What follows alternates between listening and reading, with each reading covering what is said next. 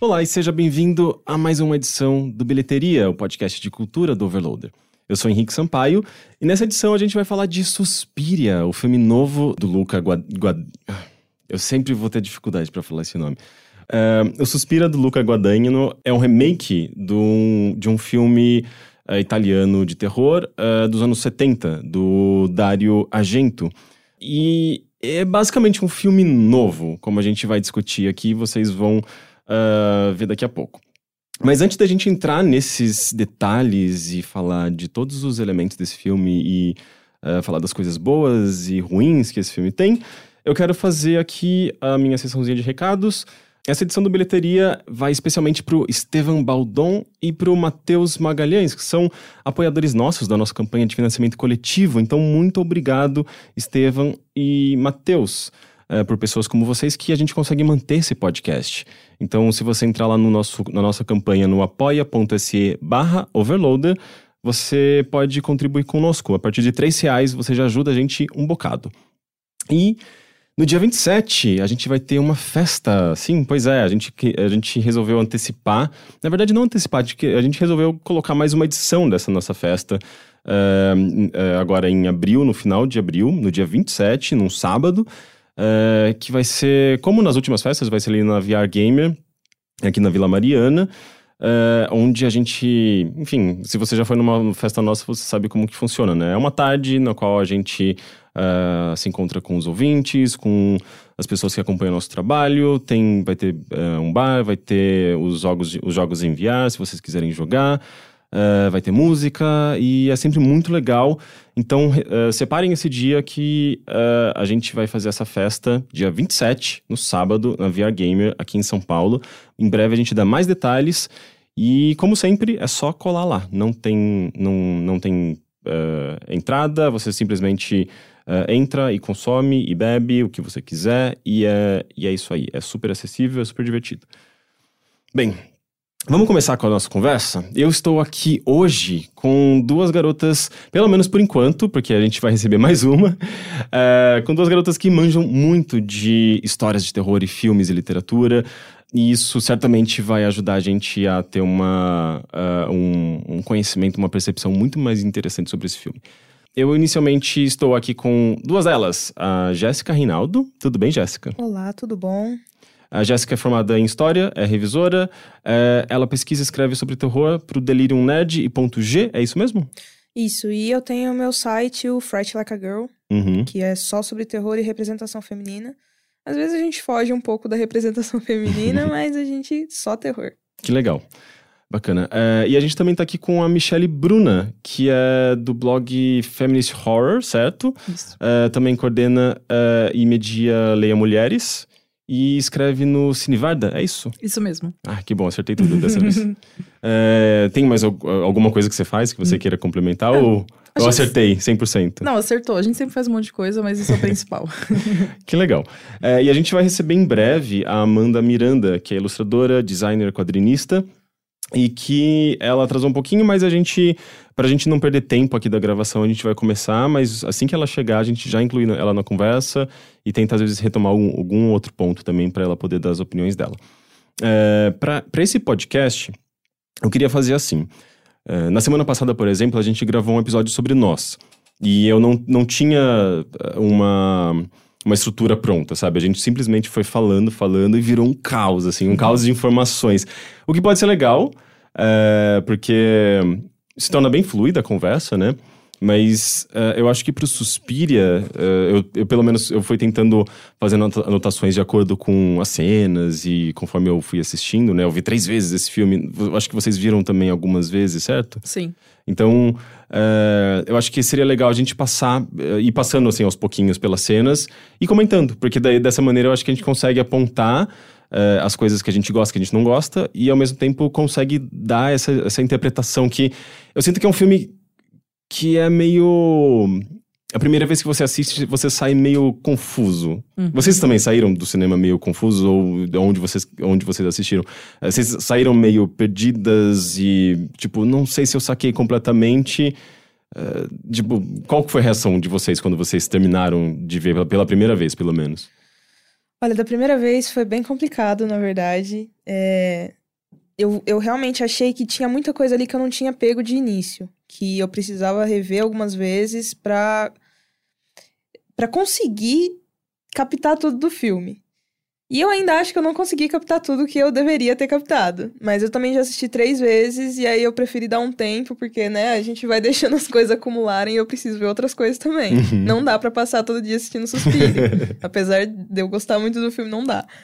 E, mas foi, foi um filme de início, assim, de primeira vez, complicado. Eu tive que ler algumas coisas, demorei um tempo, e só depois da terceira vez que eu falei, nossa, tá, acho que agora tá suficiente. Uhum. É, eu precisei também de umas três vezes pra digamos, é, pegar 100%, ou pelo menos 99%, porque tem algum um elemento ali que eu ainda não, não entendi muito bem, que eu, eu, eu quero chegar daqui a pouco. É, Michele, como, como que você se sentiu, ou o que, que você pensou lo- logo que você terminou de ver o filme? Bom, é, eu assisti a nova versão no dia seguinte de ter revisto o original. O original dos meus Hum. filmes da vida, assim. Então eu queria rever pra ter tudo bem fresco na cabeça pra ver a nova adaptação. Eu não sou contra remakes. é, Eu sou super a favor desde que bem feito, né? Tirando umas porcarias que fazem por aí, né? Uhum. Então eu fui de coração aberto. E eu fiquei muito frustrada. Muito. Eu, eu sabia que ele ia fazer um outro filme, até porque essa é a graça do remake, né? Não, não dá pra fazer igual, tipo, o Gus Van Sant. Foi o Gus Van Sant, né, que fez com Psicose. Que ele fez... Gente, não, aquilo não dá, né? Por favor. Então eu tava super tranquila com de ver novidades, né? Só que eu, fi... eu não gostei, acabou o filme, eu fiquei, ai, sério, por que que, que que isso aconteceu? Aí depois que eu parei pra pensar no filme, eu comecei a detestar ele.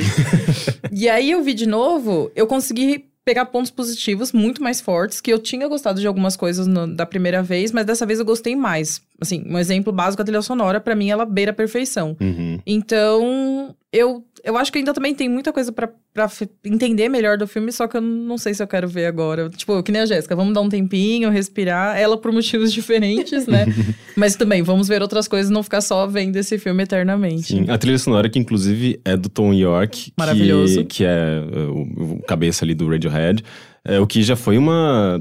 Quando anunciaram que a trilha era dele, eu fiquei, uou! Sim. Sabe? Tipo, assim, já, já era uma expectativa muito grande, mas quando de repente colocaram o Tom York ali no meio desse projeto, eu, pra mim foi tipo um daqueles filmes obrigatórios, assim, sabe? É, e por isso que então eu fui com muita expectativa, né? Porque eu gosto muito de Radiohead.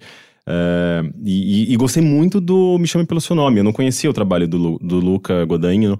E, e foi um dos meus filmes favoritos de 2018. 2018 ou 2017? Eu acho que 18. Ele passou em 2017, mas eu acho que a estreia comercial foi 2018. É. Não, foi dos meus preferidos também. Eu sou completamente apaixonado por esse filme. Achei ousado ele ter feito um filme de terror depois de fazer um Uhum. filme dessa temática. E ainda mais pensando que ele dirigiu aquele Sem Escovadas Antes de Ir Pra Cama, que é um filme medonho, né? Eu nunca vi esse. É, medonho. Mas ele é bom que ele fica alternando, assim, ele é bem versátil como diretor. O Call Me By Your Name é um dos meus filmes preferidos da vida, eu acho. Eu É, gosto demais, sim, demais Eu gosto filme. demais dele também. Uhum. E é curioso que eu não sabia. é, ele tem essa parceria com a Tilda Swinton há muito tempo, né? Sim. Eu fui olhar no IMDB dele e eu vi que ele tem filmes com a Tilda Swinton desde 2000, 2000 e alguma coisa. É, Que mulher maravilhosa também, né? Maravilhosa, favor, né? né? Ela, inclusive, é um dos pilares de Suspiria, né? Não, não só porque ela interpreta a, a Madame Blanc, mas porque ela interpreta três personagens. sim. né? O que é... Eu saí do cinema... Aliás, eu saí do cinema sem saber desse detalhe. Uhum. E... Aliás, já dando um, uh, um esclarecimento muito grande aqui que eu esqueci. Obviamente, esse podcast é full spoilers.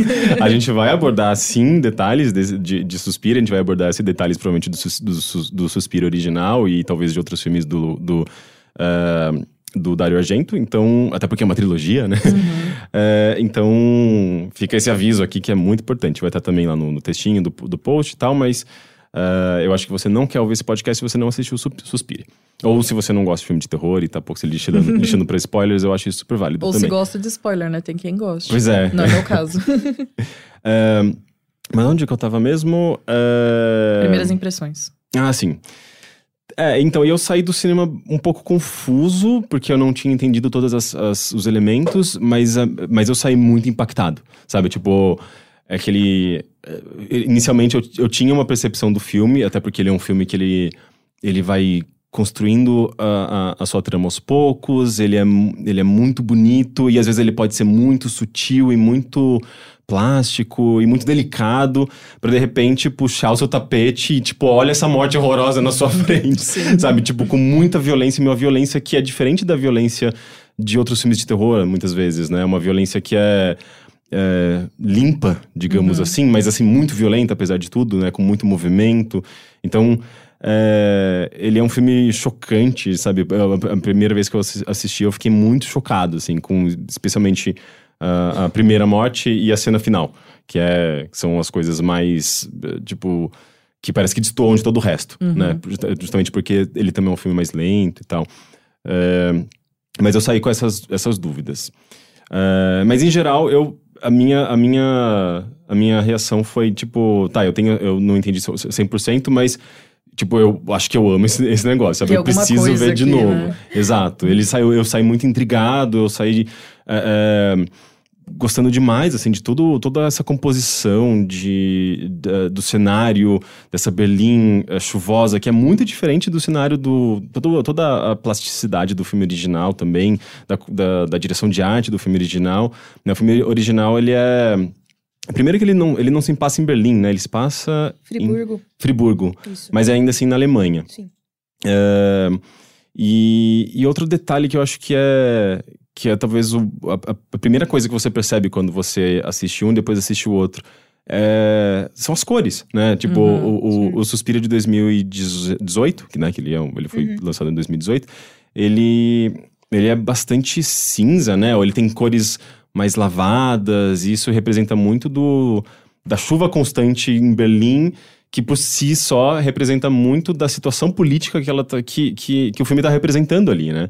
Ele está mostrando um conflito, um- uma Berlim ah, dividida, literalmente dividida ao meio por conta do muro de Berlim, e colocando a escola, a Tanz, né? A escola Isso. de dança, a companhia de dança, literalmente na frente do muro de Berlim, né?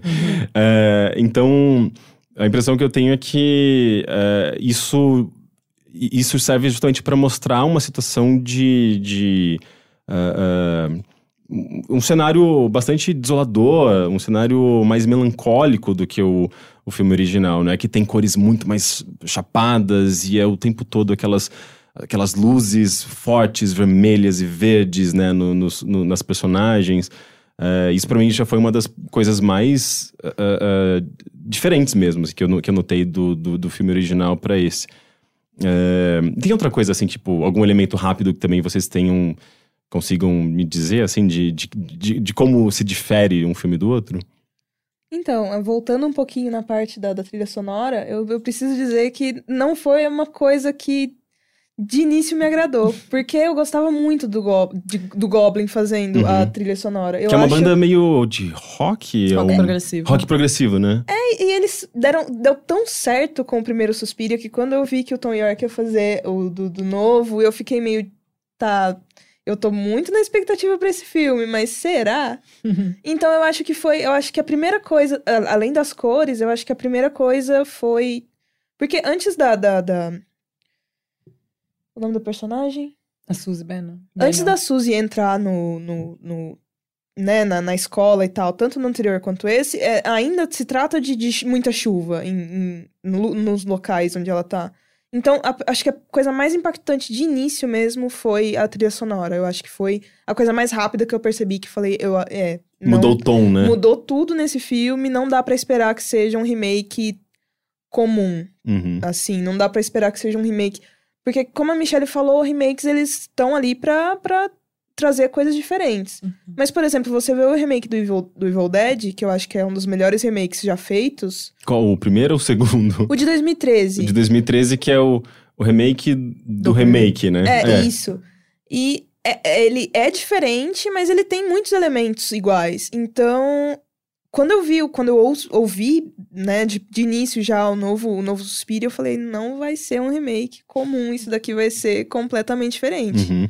É, é muito louco, né? Tipo, o primeiro, ele tem a, a música, ela, ela tem essa coisa da quase de do ópera rock, né? Tipo, de, de ser uma coisa mais intensa, ter umas. Tem um elemento, uma, um, uma melodia meio de terror clássico e tal, mas tem elementos ele é uma, uma, música mais veloz, ela parece tem que uma... vai te fechando, parece que o, o, parece que o ambiente vai se fechando Uhum. com você e o filme. É, é, o, o Goblin fez um negócio muito interessante naquela trilha sonora, porque parece que tudo some e você fica só com a trilha sonora e o filme. Então, é muito claustrofóbico a sensação. Uhum. E o Novo Suspiria, eu, eu amei a trilha sonora depois que eu vi, né? Já pela terceira vez, eu já Uhum. tava apaixonada, já baixei a trilha sonora e tô, em- né, ouvindo sempre. Mas é, é- transformou muito todo o clima. Então eu acho que foi, foi para mim a primeira, a primeira coisa que eu olhei assim e falei, é, é diferente, diferente total de tudo aqui. Uhum. É, ele já começa com a, a música tema, né? Que é cantada, tem a lá a voz do Tom York e, e que dá o tom da, do filme, né? Sim. Que é, é, é uma música extremamente melancólica, Sim. ela é lenta, é, ela tem aquela, aquela característica muito comum, assim, eu acho que da, da- da- da- da- das músicas do Radiohead, inclusive, é, de ter essa melodia é, meio hipnótica, é uma beleza melancólica, né? Sim, um nego- é, um é um negócio... melancólico doce, É, parece. exato. Então, é, e, e ela já entra justamente num, num- num- mostrando ali é, a, a- a cena de abertura, né, com os créditos e tal, é, com a câmera mostrando os detalhes da casa da Suzy Bannon é, e a mãe, né, tipo a mãe na cama, nesse ambiente em Ohio, né, nos Estados Unidos. Isso. E, e é tudo muito eh, plástico e tudo muito. Parece que são uns enquadramentos de. Parece que são uma- umas pinturas que você tá vendo ali. É tudo muito bonito nesse começo, né? Tipo, você olha e você fala, mano, isso aqui é um drama, isso aqui não é um filme de terror, sabe? Definitivamente. E. E é muito curioso, assim, como isso pra mim foi, foi muito. Tipo, não era exatamente o que eu tava esperando, mas eu tava já gostando de tudo isso, sabe? E é muito legal que eh, aqui nesse, nesse comecinho, por exemplo, a primeira coisa, na verdade, que você vê no filme já é muito curiosa, né? Muito intrigante. que aparece. eh, eu acho que antes disso, inclusive, aparece. eh, eh, eh, sei lá, tipo, o nome da- das produtoras apresentam eh, seis atos em um epílogo, epílogo ambientados em uma Berlim dividida.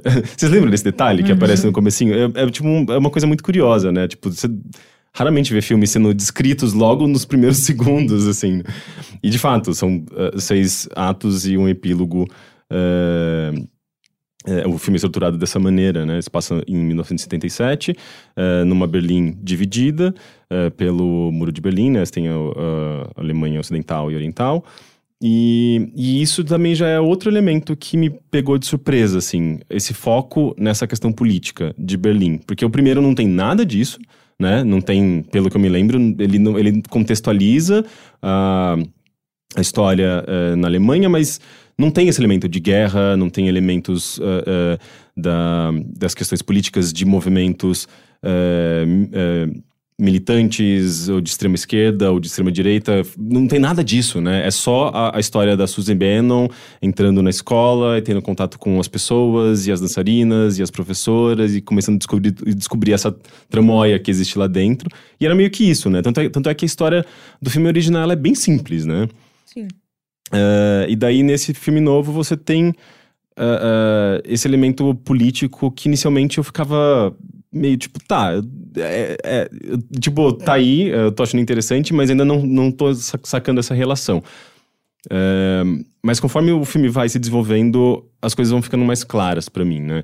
Porque, bem, a gente chega numa, numa escola, a gente, a gente é apresentado ali na escola em que você tem, logo no começo, né? Eu acho que a, a personagem vai, vai vendo isso e você, eh, como espectador, vai percebendo que existe essa divisão dentro da escola, da, da, da Madame Blanc e da eh, Mãe Marcos, né? Que são, digamos, duas, duas forças ali, duas personagens que, eh, que têm eh, diferentes perspectivas e que estão ah, dentro de uma hierarquia, né? Elas meio que possuem poderes equivalentes e, e o resto das personagens estão abaixo delas. Então é meio que ah, uma escola dividida também, assim como a Alemanha está dividida, né? Então a gente, eh, de certa forma, a história é sobre poder, né? Eh, vocês pensam dessa maneira também? Vocês viram essa, essa, essa relação? Bom, é, só comentando um pouco que vocês estavam falando de primeiras impressões, é, eu já esperava que ele não fosse fazer uma cópia colorida do, do Argento, até porque você falha, né, quando você quer copiar o Argento. Desculpa, a gente sou muito fangirl dele, né? E a trilha sonora também, eu fiquei muito feliz de ser algo diferente, porque o Dario Argento usava, usava, tipo, Iron Maiden no Fenômena pra causar impacto mesmo e super dar certo na breguice dele, né? Nossa, é muito, é muito brega. Exato. Não, eu amo a breguice. Então, aí o problema para mim... Problema não, né?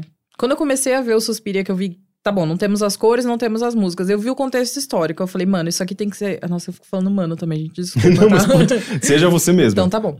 Eu falei, mano, tem que ser muito bem explicado isso, porque eu gosto muito de terror burro, que simplesmente as coisas acontecem e não precisa ter sentido nenhum, porque eu compro a história.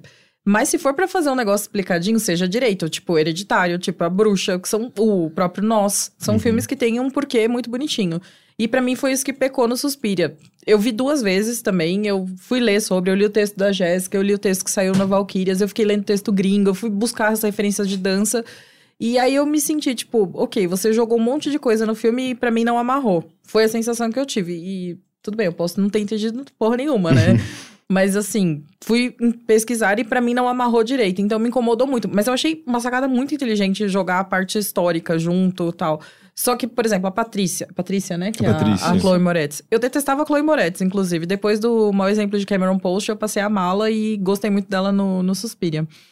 Ela. Tá bom, ela tava envolvida. Nos cadernos tem aquela coisa de que ela tava envolvida tal. Ela tava pesquisando o que tava acontecendo na escola e também a parte política. Mas e aí? Por quê? O que, que aconteceu? E aí eu fiquei meio, ai, sério que você vai ficar jogando as coisas e não vai unir tudo? Então isso me incomodou um pouco, apesar de eu ter achado que foi, tipo, uma ideia sensacional. Uhum. É, é, inicialmente eu, eu, eu tinha um pouco de dificuldade de fazer, estabelecer a ponte. Mas eu acho que a ponte, ela, é, ela não é tão concreta. Eu acho que tudo isso daí tá ali pra você... É, para gerar uma certa reflexão Uhum. mesmo. Sabe? Tipo... As diferentes, os diferentes ambientes no qual você pode ter uma divisão de, de poder, uma divisão de, de perspectivas. E, e ao mesmo tempo tem um- uma fala, eu acho que até, até anotei, é, do, do, Klein, do Klemperer, é, que é o psicanalista, né? É, ele fala, numa hora que ele tá conversando com a Sarah, é, que inicialmente ele procura a Sarah para falar sobre a Patrícia, né? A Patrícia estava Uhum. consultando o Dr. Klemperer para falar da, da- que ela se sentia perseguida pelas bruxas é, e tudo mais. Inicialmente ele não, não dá credibilidade a ela, né? Ele Uhum. anota lá, tipo, simulacrum, a- ele acha que ela tá delirando. Só que é, ela sai correndo do, do escritório dele e deixa as coisas dela lá, né? Uhum. E eventualmente ele pega o diário dela e começa a, a ver justamente esses, essas, a- essas anotações. É uma parte da, da- do, do envolvimento dela com esses grupos eh, de, de extrema esquerda, né? Que estavam lhe defendendo. Até não, não, não tem o nome, é um grupo que inclusive existiu de verdade. O Bader Meinhof? É, o Bader Meinho- Meinhof. Que eles sequestraram um avião da Sim. Lufthansa, né? Tem todo um, um- caso da- relacionado, acho que é. Você escreveu no seu texto, não foi, eh, Jéssica? É da, da, Outono. do outono alemão. Outono alemão, né? Isso, que eles sequestraram, né? Um, um, um cara importante. Eu realmente tenho sérios problemas de entender, de, de falar sobre esse contexto, porque tava acontecendo muita coisa na Alemanha. Uhum. E, ah, né, sempre tá acontecendo alguma coisa da Alemanha.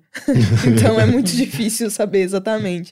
Mas é, tava, tava completamente louco, tava todo mundo na, na, na, na histeria por conta desse, desse avião, desse, dessa, desse outono alemão, né? Que tudo tava acontecendo, ninguém tava satisfeito com nada.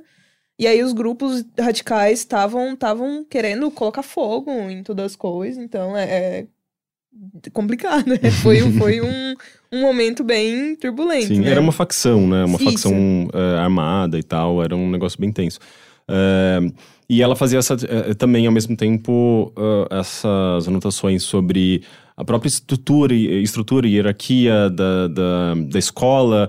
E, e é, é curioso perceber nos detalhes de- do caderno dela, né? Que é justamente quando o Clampier tá, tá, tá lendo. eh, eu fiquei pausando, assim, pra ver, tipo, os detalhes. E é muito legal, assim, ver como eh, tem toda uma é, uma linguagem, né? Tipo, da dança, que, que, o, o que os movimentos representam, é, que tipo de feitiço um movimento pode representar.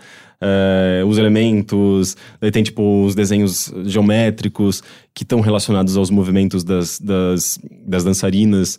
É, então tem todo uma, meio que uma, é, uma, uma linguagem que, que, que, transita entre dança e magia. Uhum. É um negócio muito, para mim, foi muito original, assim, tipo, eu não, não, me lembro de ter visto um filme de terror ou alguma história de terror que relacionasse esses, sabe, esses dois elementos de uma maneira tão interessante, sabe? Tão incrível, pelo menos. E daí, tipo, uh, a partir disso. Uh, eventualmente ele chega até a Sarah para falar das investigações dele e tudo mais. E inicialmente ela não acredita nele, né? Mas depois ela descobre algumas coisas né, dentro da escola e, e, e, eles voltam a ter uma conversa e ele fala uma coisa interessante. Que deixa eu ver se eu acho aqui. Ah, sim. É, tem uma, nessa hora que eles estão num café conversando. Uh, uh, a Sarah pergunta para uh, pro Dr. Klemper, né? Elas acreditam que são bruxas? E ele fala: uh, você pode dar ilusão a, a, a alguém, Sarah. Isso é religião. Assim, era o, o Reich o Reich tinha essas coisas, insígnia, ritual esotérico. E ele faz. Eh, eu acho que tem uns outros momentos também que ele fala é, dessa, da, dessa. Ele faz essa relação com uma ilusão, sabe? De você conseguir, a partir de uma certa linguagem, é, é, convencer alguém de que aquilo é uma coisa maior né? Que tem, você começa a dar significado para signos, para símbolos, para movimentos de dança, para não sei o que. Aí você começa a criar uma, uma estrutura própria a partir disso, né? Meio que um grupo. Uh, e ele tem uma hora que ele fala, né? Tipo de uh, grupos criminosos. Acho que para a polícia ele fala, se não me engano, alguma coisa assim. Uh, então eu acho eu, come, eu, acho legal assim como ele, ele começa a se, entrar nessa história e ele acaba sendo um, até um elemento questionador interessante, assim, tipo, ele cria essa, essa relação filosófica com, com o espectador, sabe? Tipo, de. É verdade, tipo, uh, sem querer ofender ninguém, tá? Mas, tipo, é, estruturas religiosas e estruturas políticas são muito parecidas, né? Então. Uh, para mim, ele, e tudo isso ajuda a fazer esse contraponto, essa ponte com a, a, o cenário político, né? Tipo, estabelecer a ponte entre o cenário político da, da Alemanha e o cenário uh, político interno dentro da escola, né? Tanto é que o final daquele filme, para mim, é tipo. Uh, uh, ao mesmo tempo que é, é, é, muito chocante, bizarro e gore tudo mais, é muito político. Que é justamente a, a personagem da, da. A Suzy Bannon, uhum. que, tipo, você descobre. Aos poucos eu acho que você vai descobrindo, mas no final tem essa grande revelação que ela é a Mother Suspirium, ou Mother Suspirium, porque, tipo, eu não sei como eles falam. E, e, e, tipo, ah, basicamente as pessoas que votaram na mãe Marcos, eh, ela mata.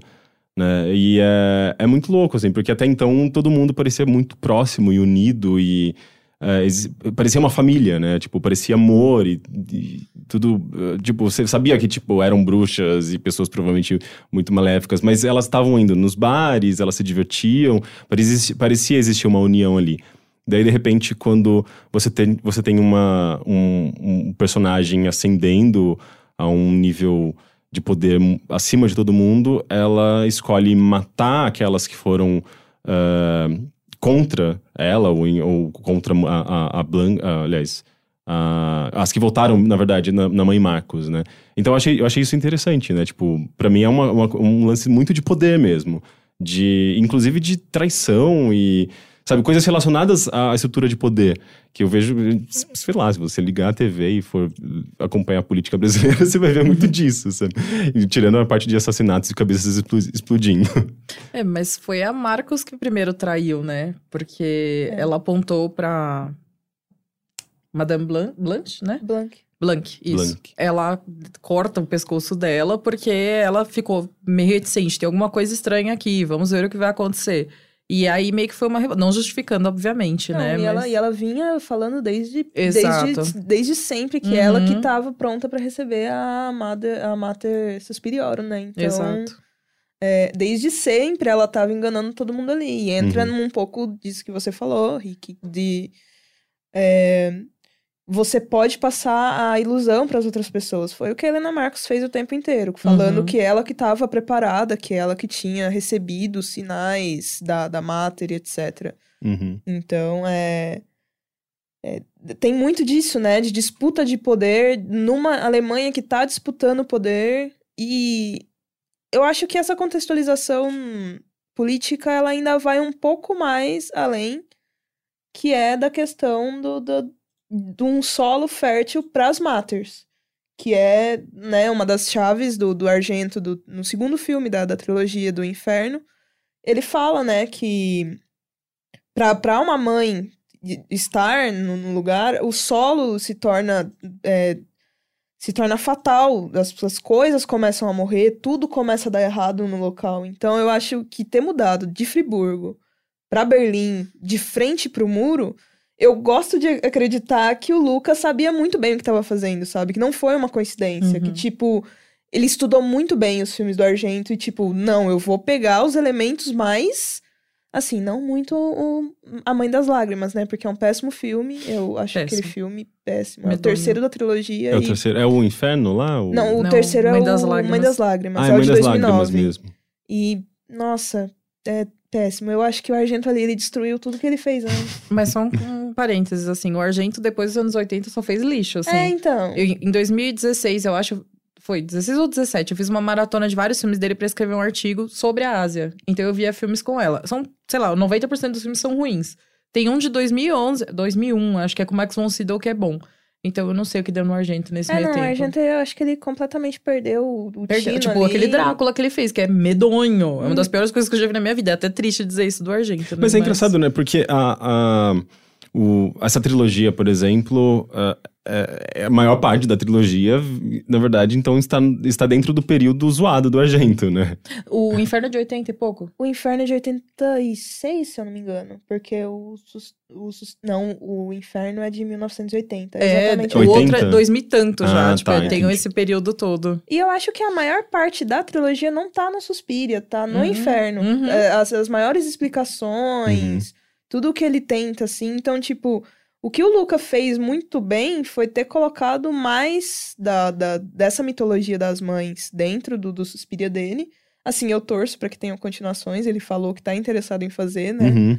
Ele, eu acho que tem uma, uma, uma, uma declaração dele falando que ele imagina, tipo, uma das mães na, na Idade Média, sabe? Um negócio assim, tipo, meio passeando pelo tempo, ah, sabe? eu adoraria que ele fizesse qualquer coisa. Eu tô apoiando, Sim. se ele quiser trabalhar nisso. Mas ao mesmo apoiando. tempo ele também fala que vai fazer uma trilogia de. Call de, me by your é, name. de Me Chame Pelo Seu Nome. Ou seja, ele vai dar conta de fazer duas trilogias ao mesmo tempo de coisas tão opostas. Eu espero que sim. Vai chegar no momento que a gente vai estar tá em Me Chame Pelo Seu Nome com Suspira, e aí eu acho que vai ser meu filme preferido da vida. E eu estou aguardando Gente, um momento. filme de bruxas com gays é o sonho da minha existência, né? Então. Mas então, eu acho que esse contexto, ele tá ali não somente por conta da, de todas as disputas de poder. Eu acho que ele tá ali também para contextualizar essas mães, porque elas, essas mães elas são ruins, elas, elas são o contraponto, elas se chamam de mães, mas elas trazem tudo que uma maternidade não traz. Uhum. Ela, elas trazem destruição. O que se espera da maternidade, né? É, é o que se espera da maternidade. Mas elas trazem tudo, tudo de ruim, sabe? Elas trazem, tipo, suspiros, elas trazem a morte e elas trazem as lágrimas.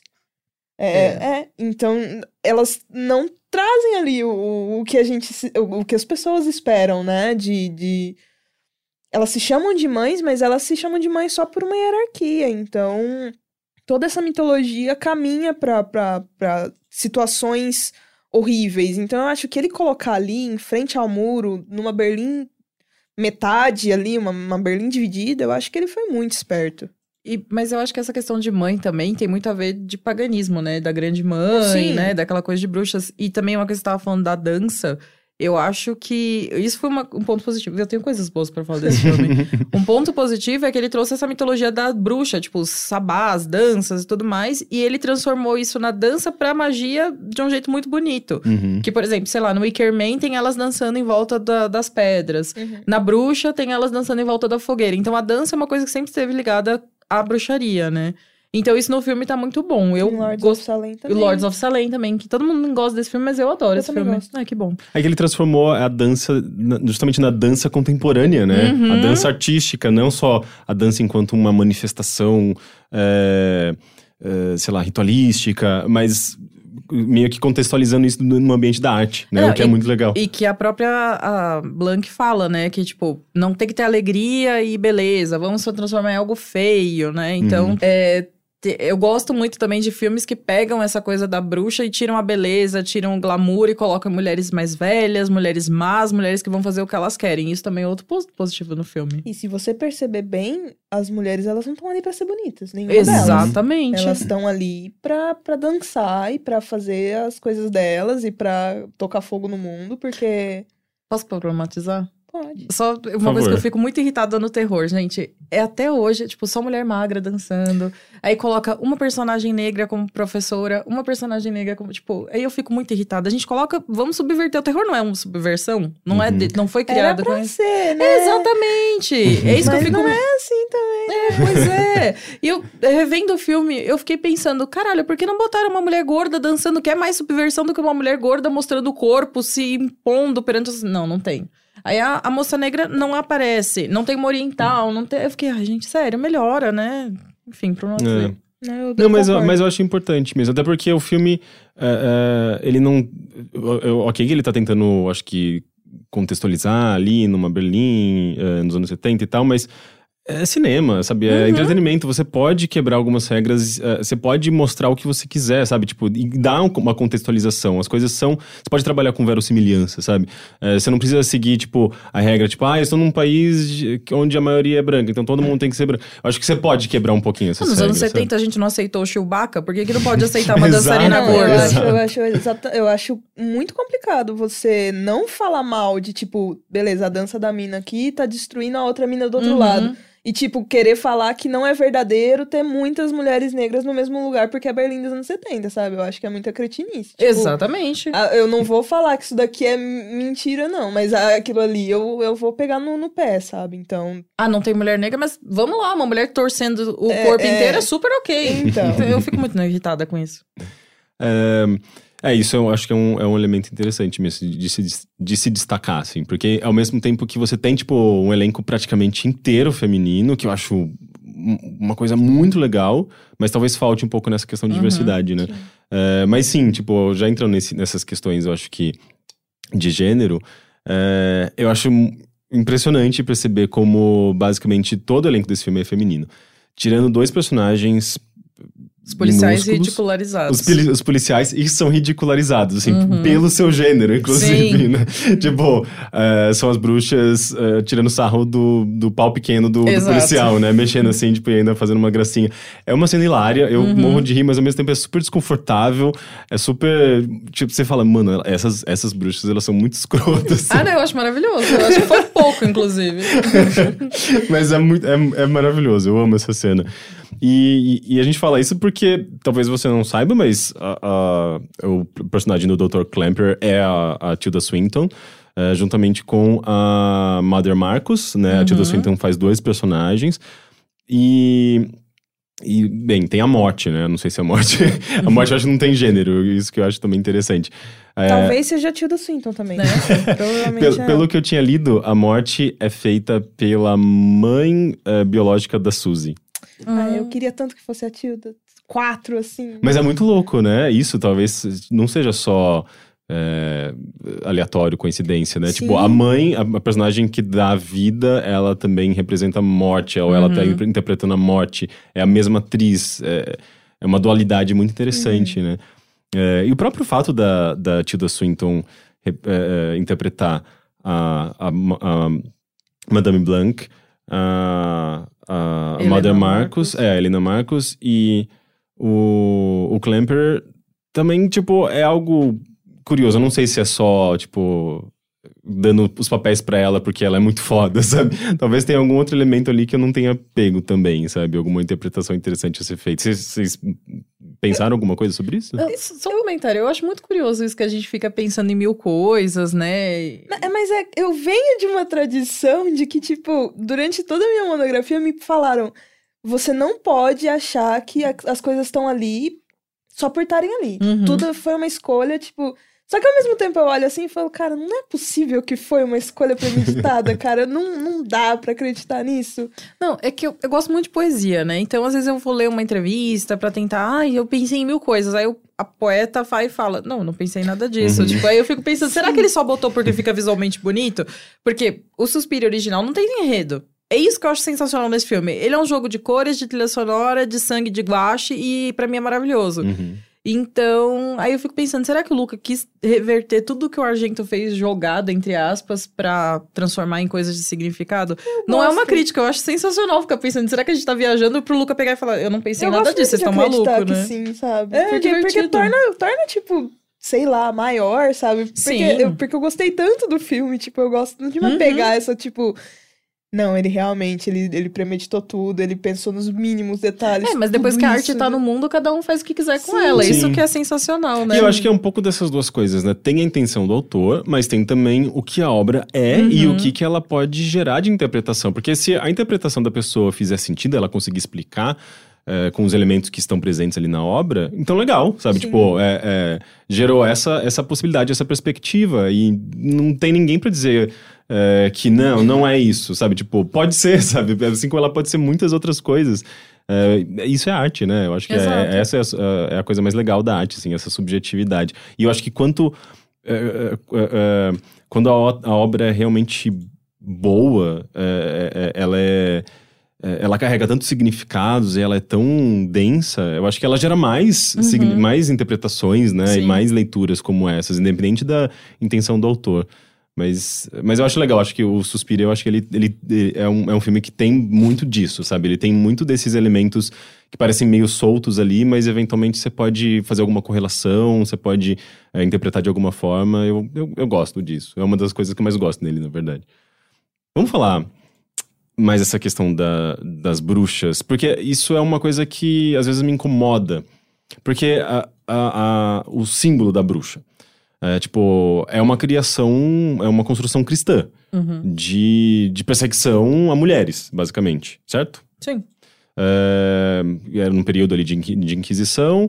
ah, eu posso estar falando merda também, tá? Mas eu não sei, eu não sou o maior conhecedor, desse assunto, mas eu queria puxar um pouco disso porque eh, a mitologia da, da, da bruxa, ela eu acho que ela, ela foi muito baseada num, nessa ideia de perseguição a mulheres, a- é uma construção do patriarcado, eh, e que, e que, e que causou muito mal a mulheres no passado, né? Tipo, a igreja católica eh, eh, conseguia fazer, por exemplo, dizimar uma família inteira por acusação de, de bruxaria, uma mulher, por exemplo, e todas as pessoas do círculo dela eram perseguidas, a igreja tomava os, os, os objetos, os pertences dessa família, e, e era um- uma coisa tensa e bizarra, assim, tipo, é realmente é, muito zoado, sabe?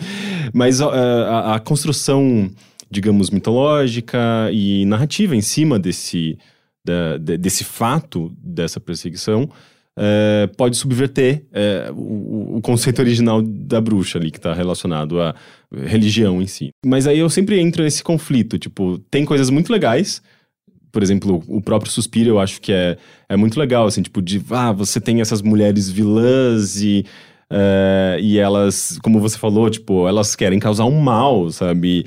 E tudo bem, essa é um- é uma das muitas, muitas representações de mal é, que existem no mundo. E esse mal pode ser, não precisa ser necessariamente masculino ou feminino.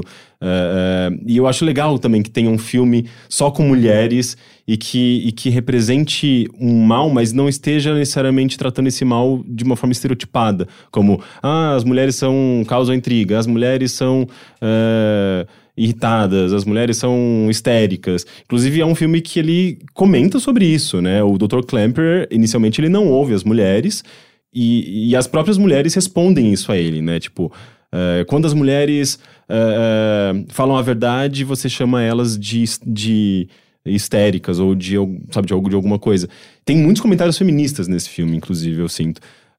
Vocês, têm, vocês, queriam vocês querem comentar alguma coisa sobre isso? É, então, é, eu acho interessante porque foi uma coisa que ficou muito na minha cabeça, porque assim que eu assisti o Suspiria, esse novo, pela segunda vez, eu fui rever a trilogia. E aí, enquanto eu tava, tava revendo, teve uma coisa que me chamou a atenção, que foi nessa coisa das mulheres. no Suspiria original, existe uma intriga muito forte entre as dançarinas, entre as meninas da academia, etc. Ninguém gosta da Suzy, Uhum. todo mundo, ninguém gosta de ninguém, e você tem que pagar pra você morar lá. No Suspiria Novo, todas as meninas são amigas, de, de certa forma, e você não paga nada pra estar lá, e uma das professoras ainda fala, eu acho que é a Tanner, que fala, é, a gente acredita muito na, na liberdade econômica feminina. E eu, eu acho muito interessante esse contraponto do Luca com o Argento. Porque eu tenho algumas críticas grandes pro Argento nessa, nessa questão em relação às mulheres. E eu gostei muito do, do que o Luca fez. Porque se você perceber, principalmente no Suspiria, quando a Suzy vai atrás daquele professor conversar com ele, falar que tem alguma coisa errada acontecendo, que tem um professor ali, ele, ele pega e fala, não, ele, ele leva ela até um, um cara que é conhecedor de bruxas, e ele fala, as bruxas foram mulheres horríveis, e as mulheres, elas têm que, que, que saber o que elas estão fazendo, e não sei o que lá, e bruxa é igual horror, e bruxa é igual mulheres horríveis. Só que no- no- nas mulheres do Luca, essa coisa não é assim, sabe? Nas bruxas do Luca, elas, elas querem causar mal até determinado ponto, parece. Parece que elas querem mais controlar do que realmente destruir tudo. Parece que o que as, o que as Matters do, do Argento querem e as que os do, do Luca querem é, com- é completamente diferente. Uhum. Elas querem mais um poder, uma autonomia, do que as do Argento. Elas querem mais dominação, dinheiro e, e poder de outra forma. E eu acho interessante esse contraponto dos dois. Eu, eu achei realmente muito legal essa coisa que o Luca fez, de des- essa subversão. Porque a única menina, assim, lógico, várias meninas foram sacrificadas até encontrarem Suzy Bannion e, né, que suportaria, né, Helena Marcos. Ma- eh, Helena Marcos, entre aspas, né? Porque a gente sabe que Helena Marcos não manda em nada ali. Mas, ao mesmo tempo, parece que elas, elas todas elas estavam ali e todas elas se sentiam numa família, mesmo que tivesse essa divisão de poderes lá dentro. Elas ainda eram muito próximas, elas não tinham intrigas entre si, elas queriam se ajudar. Não existia aquela competição é, estereotipada feminina, Isso, né? e, e é uma coisa que, tipo, logo na- de cara o Argento já coloca. Tipo, no, no vestiário mesmo, quando a Suzy chega, ela já chega lá, não, eu te, eu te, te alugo a minha sapatilha. Ah, você que é a Suzy, não gosto de você já de cara. Uhum. E é uma coisa que o Luca, não, todo mundo tá ali, de boa. É, mesmo que, que, a, que a Suzy. hum, mesmo que a Helena tivesse ganho, ou que a Blanca tivesse ganho, ou que a Suzy, né, como de fato ganhou nessa disputa, as meninas ainda foram bem tratadas de certa forma. Parece que. Não, não, é, eu não achei que teve, tipo, tanto, tanto. Tanto, tanta ruindade em cima delas. Tanto é que a, a Sarah, ela tem uma enorme dificuldade de, de aceitar ah, o que o Klemper tá falando, Sim. né? Ela fala, não, a gente é amada aqui dentro, a gente é uma família. E ele fala, tipo, amor e manipulação andam juntas. Sim, É. eu, eu concordo. Tipo, é, realmente foi um negócio muito usado ali, né? Mas parece que não, não é tão, não, tão horrível quanto, as, o- quanto a situação no- do Argento. Mas é, agora eu vou entrar. Você tendo bom coração, eu não. É, o terror é horrível pra mulher, desde sempre. Desde os, do, sei lá, The Old Dark House em 1932 é horrível pra mulher, sempre. E você gostar de terror sendo mulher é. Você tem que fechar os olhos, entre aspas, para isso e assistir. Por exemplo, que a gente já falou disso eu com a Jéssica várias vezes, filmes de Rape e Revenge. Eu super vi. Hoje eu não te- consigo, não existe a possibilidade. Como que é o gênero? Rape e Revenge. Ah, sim. É que o estupro vai ser o motivador do enredo, Sim. né? Então, é muito complicado você ser uma mulher fã de terror. É mais complicado ainda você ser uma mulher fora de padrão que gosta de terror. E assim vai. Porque, por exemplo, a mulher gorda é a primeira que morre. Uhum. A mulher negra morre em seguida. A asiática às vezes nem aparece nos filmes, né? Então é muito complicado. E tendo isso em mente, não vou defender o Argento jamais, não vou derreter. Nem o Luca, pra mim. Tipo, você não fez mais que sua obrigação de botar essas mulheres assim mais decentes, porque a gente tá em 2018, assim, por favor. Você não, não merece confete nenhum por isso, né? E, mas ainda me incomoda muito, tipo. É mais um homem fazendo mais um filme de terror mainstream. Porque eu nunca vi um filme de terror mainstream de mulher. Sei lá, American Psycho. Que é sobre um homem. E assim vai, né? Mas essa questão que você tava falando de bruxas, sei lá, se você for em Lilith. a Lilith foi, virou a grande vilã da, da Bíblia e foi excluída porque ela desafiou um homem. Ela falou: não vou fazer o que você quer. Então, desde sempre, a mulher que não faz o que é esperado dela, ela é uma bruxa. E não importa se ela, sei lá, faz chá de plantinha, ou se ela matou alguém, ou se ela sacrificou um bebê. Então, isso parece que não tem uma diferença, né? E sempre tem essa dicotomia: ou a mulher é puta ou ela é santa. Não tem um meio termo. E eu sempre gosto de lembrar da Gillian Flynn, que escreveu Objetos Cortantes, que escreveu. Uhum. Como é que é? Garota Exemplar, né? Isso. É, a Gillian Flynn, eu lembro que numa entrevista falaram para ela: Ah, mas as suas. Você não é feminista, suas mulheres não são boas. Aí ela fala: Justamente, eu sou feminista por isso, porque eu dou o papel para as mulheres serem o que elas quiserem. Uma mulher não tem que ser boa o tempo inteiro, ela não tem que ser ruim, ela pode ser o que ela quiser. Então, eu acho que é isso bastante do, do feminismo, né? Tipo, uhum. seja o que quiser. Sem querer entrar naquela coisa de individualidade, que o feminismo não é isso, né? Mas seja o que quiser. Então, eu acho que essa questão de bruxa é isso. É a mulher que está sendo o que ela quer. Usando o filme A Bruxa, que é um que eu gosto demais. Que cada vez que eu vejo, eu gosto mais ainda. Ela fez o que ela quis no final. E não importa se é bom ou ruim. É uma, um poder de escolha que a mulher não tem até hoje em dia. Até culpabilização da vítima até hoje e tal. Você falou, ah, antigamente era muito difícil. Continua sendo, assim. Continua sendo foda. Uma menina estuprada por 14 caras. Ah, mas o que, que ela tava fazendo lá? Uhum. Então, é muito complicado, uhum. né? Então, nossa, eu viajo, né, gente? Não, mas é, não, mas é, é, eu acho que tá super dentro do assunto. É, então, e eu, eu acho que é isso, tipo, aquelas mulheres são bruxas, mas elas não estão querendo causar o um mal pro mundo, elas querem viver como é, entre elas, assim, tipo, os homens não são necessários naquele mundo, uhum. e elas sacrificam um monte de menina até chegar na Suzy, que vai ser a grande mãe ali, né? Grande mãe, ó, paganismo, né, de, já, já aqui, né? Então, isso é uma coisa que eu acho interessante no filme, né? E o do Argento, claro, tem essa coisa de competitividade, como todos os filmes dos anos 70, 80, 90, 2000 e 2018. Que a competitividade das mulheres é, tá ali, né? E de certa forma até tem também, quando a Helena e a Blank. A Helena ataca a Blank, depois Sim. aí chega a outra e mata todo mundo. Ou seja, ainda tá ali, sabe? E essa irmandade das mulheres ali ainda é meio que. Sim, menos... ainda, é, ainda é dividida. Ainda Mas não é... é causada por causa de homem, pelo menos. Exato, é. É causada pelo poder, que eu acho menos pior Sim. do que ser causada por um homem, entendeu? Sim. Como a gente falou, os homens são totalmente desprezíveis nesse filme e não fazem falta nenhuma, né? Uhum. Então. Ah, eu... E é legal isso, né? Porque tipo, é difícil a gente ver um filme no qual Uh, ou, sei lá, uma história justamente em que mulheres estão disputando poder da mesma maneira que a gente vê homens disputando uhum. poder, sabe? sabe? Eh, normalmente o poder está concentrado nos homens e as mulheres estão brigando por outras, outras razões. Sim. Né? É, eu, eu, não sei, tipo, eu acho que eu saí do eu acho que foi uma das coisas que eu saí do cinema falando, caramba, tipo, eu não, eu não sei, tipo, é, é, colocar em palavras tudo uhum. que eu senti vendo, mas é, tem coisas muito legais aqui envolvendo o gênero. Não, com certeza. Né? E, tipo, tanto é que Uh, no final, naquela justamente nessa parte das cabeças sendo explodidas e aquele, aquele sangue todo, uh, foi muito.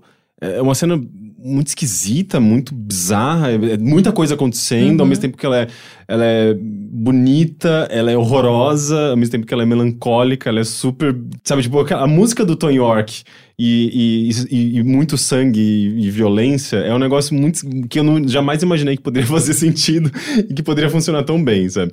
De alguma forma, aquela violência toda representou muito bem essa tipo, a violência política que a gente vê no dia a dia, sabe? Uhum. De uma maneira, obviamente, metafórica e. Então, tipo, e é muito legal ver isso uh, uh, protagonizado por mulheres, porque sempre, em quase todas as histórias que eu vejo sobre o poder, é protagonizado por homens, sabe? Então, independente de ser justamente personagens horrorosos e pessoas muito maléficas, é muito legal ver que, tipo, mulheres estão fazendo isso, naturalizando essa, essa, essa presença, sabe? Tipo, é um universo matriarcal e fechou, sabe? Tipo, não tem, não tem discussão. É muito legal. Só fazer um parênteses, eu li recentemente o livro Lady Killers, que é sobre mulheres serial killers, né? Foi publicado pela Dark Side esse ano, né? Saiu Foi. esse ano. E fala né, da estranheza que é você ver que uma mulher é capaz de co cometer atrocidades. Porque a, mãe tem, a mulher tem que ser maternal, ela tem que ser a cuidadosa, ela tem que ser delicada. E quando. Até para uma mulher ser uma assassina, ela é, é, tudo. Ai, mas será que ela é mesmo? Não, mas eu não vou. Tem vários juízes que não quiseram condenar a morte, porque, meu Deus, não pode matar uma mulher, né? Então, eu gosto muito de filmes que colocam a mulher pode ser má, sim, e tá tudo bem. E é aquela coisa, né? Tipo, os homens são superiores até para cometer o mal. Uhum. É, então eu gosto bastante quando subverte isso, que é o que acontece no Suspiro. Sim. Uh, tem alguma coisa que vocês queiram adicionar desse tema ainda? Não. Eu posso.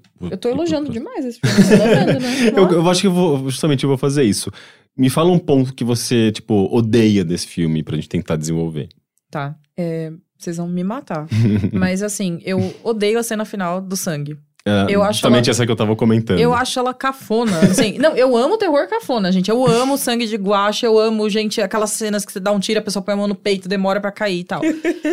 eu amo cafonice, mas tem que ser a cafonice gostosa. E É que essa- isso daí é uma cafonice artística, né? Não, gente, eu não, a cafonice artística pra mim não funciona. Então, é, quando ela começou, eu falei, nossa, vai ser foda isso, né? Vai ter sangue, cabeça, tá bom. Aí começou aquela dancinha, aquela música, eu falei, gente, que cafonice! e aí eu comecei a ficar incomodada, e eu ficava, ai, que coisa feia, não tá, não tá rolando pra mim, né? Então. E é justamente essa cena que a personagem, a, a Suzy Bannon, ela chega e ali você já, você já vê que, tipo, ela. Oh, ela tá meio agindo de uma maneira. é, meio esquisita, assim, pra Suzy Bannon. Seja, você vê que ela já, já, já não é mais a Suzy Uhum. Bannon que você imaginava ela do começo, né? E ela chega e fala, tipo, I came here for this. E de Uhum. repente a cabeça explodindo, eu falei, eu ficava, tipo. Ao mesmo tempo que eu entendia que, a, que é meio que uma revelação da personagem, era meio que, tipo. Tá, eu acho que eh, também isso representa muito do meu sentimento com esse filme, sabe? Eu, eu vim aqui pra ver essa, essa, eh, esse monte de sangue também, Sim. sabe? Não, então, é um contraponto, porque a cena da primeira morte, pra mim, é o ponto alto do filme. É um filme de terror bem feito, aquilo. Aquilo eu falei, caramba, é uma coisa que eu não via no terror faz tempo. Uhum. É extremamente bem feita aquela cena do contraponto de uma dançando e a outra morrendo. Aquilo eu achei lindo e artístico. Edição e, e ao mesmo tempo é, é justamente aquela morte que choca, porque Uhum. pega desprevenido, e não é aquela morte. É, é super gráfico, mas ao mesmo Sim. tempo não tem sangue. Isso que eu acho muito impressionante. Mas assim. tem urina, Tem urina, tem baba. tem, tem líquidos, sabe, vazando pelo Uhum. corpo, aquele corpo completamente distorcido. E meu, aquele maxilar saindo do lugar. Sim. É um negócio muito chocante. É feio, mas não é gore, assim. Uhum. É gore de outras formas, é que não tem o sangue, né? Mas o gore clássico chega no final. Exatamente. Só que pra mim não funcionou, Não porque funcionou. eu, se fosse brega no nível guache, no bre- nível cenas mal atuadas, eu acharia muito bom. Só que eu acho que, por exemplo, o Call Me By Your Name, Me Chame Pelo Seu Nome, é um filme lindo visualmente, as cores e tal. Então eu acho que ele tem essa coisa de fazer tudo muito bonito. E no terror pra mim não funcionou. Uhum. Então eu fiquei um pouco incomodada. Um terror uh, uh, belo. É, o terror dá pra ser belo. A Bruxa, Hereditário, É, o Nós, sim, o Corra. certamente. São filmes lindos, mas nesse caso pra mim não funcionou. Eu É fiquei. que, é que é difícil você misturar um negócio que é tão asqueroso Uhum. com algo que, que é tão bonito ou melancólico, né? De fato, eu acho que é uma cena meio ousada e de super divisiva mesmo, Uhum. assim. Eu acho que tem pessoas que amam, tem pessoas que odeiam. E, eu- e a primeira vez que eu vi, eu fiquei meio... Tipo, eu não esperava por isso. eu não sei se eu tô gostando, se eu tô, se eu tô achando bom, se eu tô achando ruim. Mas eu Sim. fiquei bem também, tipo, é, pra mim foi tudo muito ambíguo ali, sabe? Uhum, Eu gosto muito da cena. uhum. Só que eu gostaria mais se ela não tivesse aquela coisa da câmera lenta. Ah, É. sim. Se ela fosse corrida. Eu- A música não me incomoda, as cabeças explodindo não me incomodam, ela chegando nas, nas meninas e falando o que, que você deseja, eu quero a morte. Não, nada disso me incomoda. Uhum. Seria maravilhoso se não tivesse a, a, a- lentidão, sabe? E O- tem um- um o efeito- devagar. É, e, e não é, nem é só, só, tipo uma câmera lenta normal. É, É, é meio que umas um stop pausas, né? motion, mas não é stop Sim. motion, é. Eu acho que é aquilo- proposital, é pra ser incômodo mesmo, É. né? Sim, mas é um negócio que, pra mim, isso não funcionou. Uhum. Então, assim, eu gosto muito da cena, mas isso, essa parte realmente me incomoda. Sim. É uma coisa que eu olho e que. E não é um incômodo bom, é aquele incômodo que você olha, isso daqui não precisava, sabe? Você já tá, você já tá extravagando um pouco demais o seu artístico aqui. Uhum. É, Eu, assim, eu amei o filme, acho tudo nele maravilhoso. Uhum. Mas se não tivesse essa, essa, essas pausas, es- esse stop motion no final, Ia ser nossa, melhor eu, eu, Foi não ia, eu negócio não ia me aguentar. Eu ia, eu ia vender esse filme. Eu ia levar as pessoas pra assistir ele no cinema, sabe? Mas. Mas é coisa de, sei lá, escolha do diretor, assim, Sim. que coisas muito peculiares, né? O próprio Me Chame Pelo Seu Nome, que é um filme é, é, super Etéreo, né? realista. É, assim, tipo, eu, eu quero dizer, tipo... é, Ele é meio terreno, assim. Ele, eu acho que ele tem essa coisa de, de parecer um sonho, porque é tudo Uhum. muito bonito e, e agradável. Mas ele é muito realista e tal. E, de repente, tem uma cena de sonho que é umas cores super distorcidas, você lembra? Assim, tipo, Sim. são uns três segundos, assim, que representa um sonho esquisito que ele tá tendo. É um choque, assim, tipo, as pessoas não esperam nada disso. E, e- e é, e é uma, uma dessas inserções que você vê que, tipo, ah, o diretor escolheu. ah, Ele entende provavelmente melhor isso aqui, mas eu não entendi isso. Sabe, é, é- é meio, pra mim é meio parecido, assim, com, com o que rolou no Me Chame Pelo Seu Nome.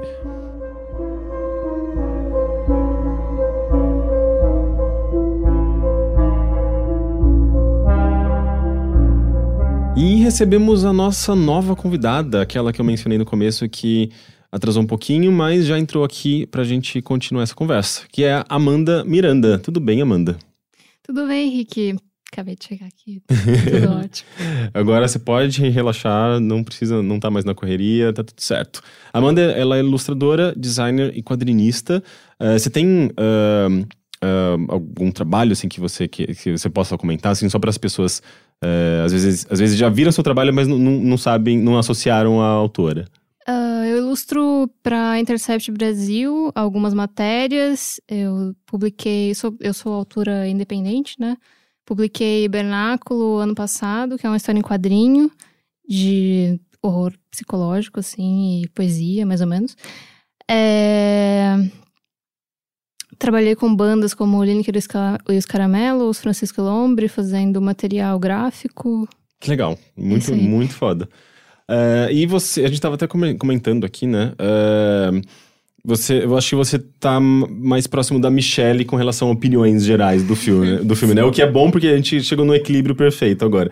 Porque é, a Michelle e, e você, Amanda, vocês não gostam tanto de Suspiria. É, e eu e a Jéssica, a gente meio que ama Suspiria. Sim. Então, é, o, o, que, o, que, o, que, torna isso mais interessante ainda, né? Porque Sim. até então. Até então, acho que a, a Michelle tava até tipo. Ah, mas até que é bom. Não sei o que. É, eu, eu agora, leve, eu agora, sim, leve. agora sinto que, que vai, vai, vai descer a lenha. Verdade. É... Mas é, a partir de. Deixa eu ver, a gente tava falando é, da, da, da, questão feminista do filme, né? Tipo, eu vejo o filme como, por exemplo, o fato do, de ser basicamente um elenco feminino inclusive para representar os próprios personagens masculinos. Uh, e, e, outros dois personagens masculinos que são minúsculos, eles são basicamente ridicularizados no filme. Uh, eu sinto que tem uma força feminina muito forte, embora não necessariamente. Se bem que eu vejo um, como um filme feminista. Tipo, quando, uh, por exemplo, nessa questão da, da, da independência financeira, que a. como chama? Uh, esqueci o nome da personagem. Madame Tanner. A Madame Tanner, ela fala pra, pra Suzy, né? Tipo, ah, a gente gosta que os nossos alunos tenham essa independência financeira.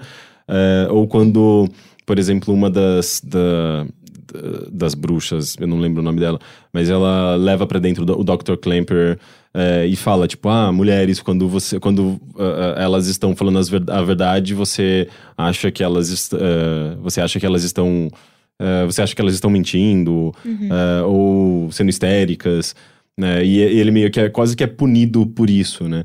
Uh, enfim, ele tem alguns pontos assim que eu vejo como um discurso feminista, embora como a Michelle falou, é, é, meio que. Não está, está fazendo meio que o, o, a sua obrigação, né? É... Ele, enquanto um diretor homem e o próprio roteirista também é um homem, né? Então, eu acho que é bem complicado. Porque, assim, é, ele usa desses artifícios feministas, só que de uma maneira muito breve e isso meio que não constrói nada na história, assim. Por exemplo, a gente não vê nada prático de alguém exercendo algum tipo de independência financeira. Tipo, ele precisa colocar isso numa conversa. Acho que isso é uma das coisas que mais me incomoda na história, na verdade, que vários artifícios ele coloca só em diálogo ao invés de em prática. Uhum. E às vezes a prática ela acaba criando.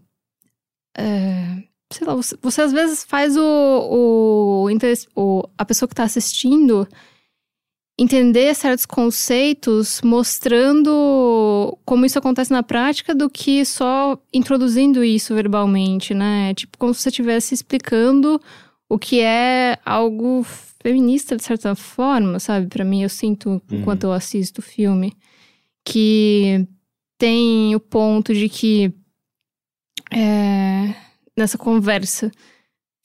Quando eu vi esse diálogo, a primeira coisa que eu pensei foi tipo, meu Deus, é tipo, temos uma lista de coisas que precisamos ter nesse filme. Feminismo, check. uh, e todas as outras vezes que o feminismo tenta ser introduzido na narrativa, que para mim a original não tem absolutamente nada a ver com com nada minimamente feminista, já que é um coven de bruxas más que usam mulheres para ficarem poderosas para sempre. Uhum. É... Mas, tipo, em todas, as- entre todas as aspas, né? Eu, eu acredito que personagens femininas também podem ser más. Ah, era o que a gente tava falando também agora. Acho que isso é muito justo. Só que me incomoda um pouco como é retratado uma figura maternal, de certa forma, como se, como se devesse ser. Tipo, a, a princípio, o local ele é construído como se fosse um- uma base de resistência por conta do background político. Uhum. Só que, apesar dele dar esse fomento para elas terem essa liberdade financeira,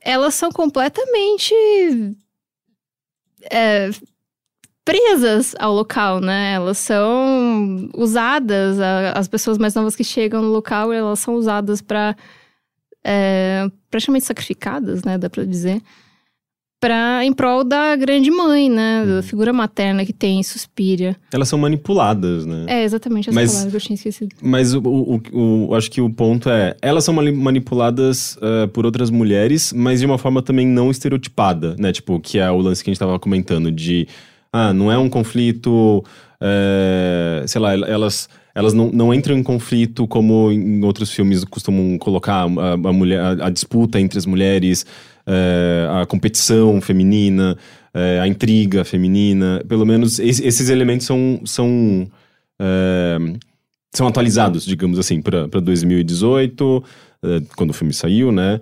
Mas talvez justamente tenha, tenha, tenha, eu consigo ver esse lance, tipo, do. do sabe, tipo, atualizamos. atualizamos o filme 18 2018 nesses pontos, sabe? É, então. é, acho que se, se a Michelle quiser falar alguma coisa também. Não, é- eu já falei bastante disso, né? Tipo, ele não fez mais que a obrigação dele de falar o óbvio, né? No, Sim. nesse filme, mas é aquilo que você já falou. É um diretor homem, o roteirista é homem. O original ainda tem a Dária, que era casada Sim. com o Dário na época, os pais da Asia Argento. Uhum. E ainda tinha um dedinho, mas é aquela coisa, né? Contexto histórico também em 77. É, essa questão também de, do, do checklist foi me incomodando um pouco, porque tá dito ali, mas não é, não é prático, não, não, não tem exemplos daquilo, né?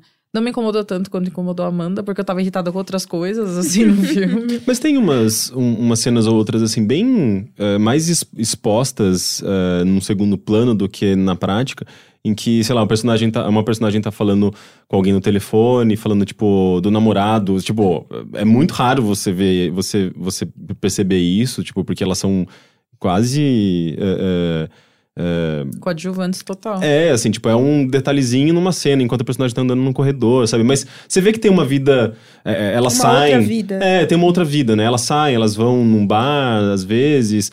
é, mas é, é- é- isso não é muito é, representado no filme mesmo. Isso é bom e ruim pra mim. Por exemplo, tem uma personagem trans, que é a Daniele, é o nome da, da menina? É, Como é o nome? Eu não, sei- eu não sei. A Carol? Que, que, Carol. Caroline. Acho que é. É, não é citado que ela é uma mulher trans, mas obviamente a gente percebe. E isso Então, eu acho maravilhoso. Isso, eu, me gerou dúvida. Na verdade, inicialmente eu tinha dúvida com duas personagens. Ah, eu não lembro o nome delas, mas é uma que é uma aquela meio cantora de ópera que no final, no, no, na, na- no ritual final, Uhum. ela tem uma voz mais grave, Sim. ela tem uns traços que a gente, que, sei lá, socialmente masculinos. Eh, e, essa, e essa outra garota, que é a que dá os, os saltos, talvez? É, a É, Caroline. Uhum. inicialmente eu também t- tinha essa impressão. Mas depois eu fui procurar e ela é tipo uma puta dançarina. Eu não sei, aí que tá, eu não sei se ela é, se ela é trans, mas nada me indicava que ela era. E eu achei isso interessante, assim, tipo... Eu, até eu mesmo, mesmo fiquei me questionando, tipo... Será que eu devo simplesmente parar de, de, de associar isso só porque a garota tem uns traços masculinos? Eu deveria...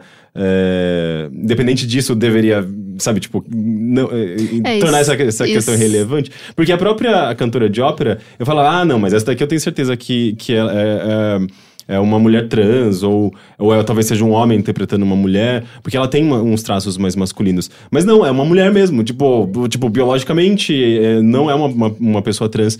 E daí eu falei, tipo, ok, eu preciso, tipo, não ficar reparando nessas coisas. Então, mas isso foi um ponto positivo. Porque Uhum. se ela foi Representou a retratada- feminilidade de uma maneira diferente, diferente. entre É. E não precisou ficar justificando, ai, a nossa aluna trans, a nossa aluna Uhum. não sei o quê. Isso eu achei Exatamente. um ponto positivo do filme.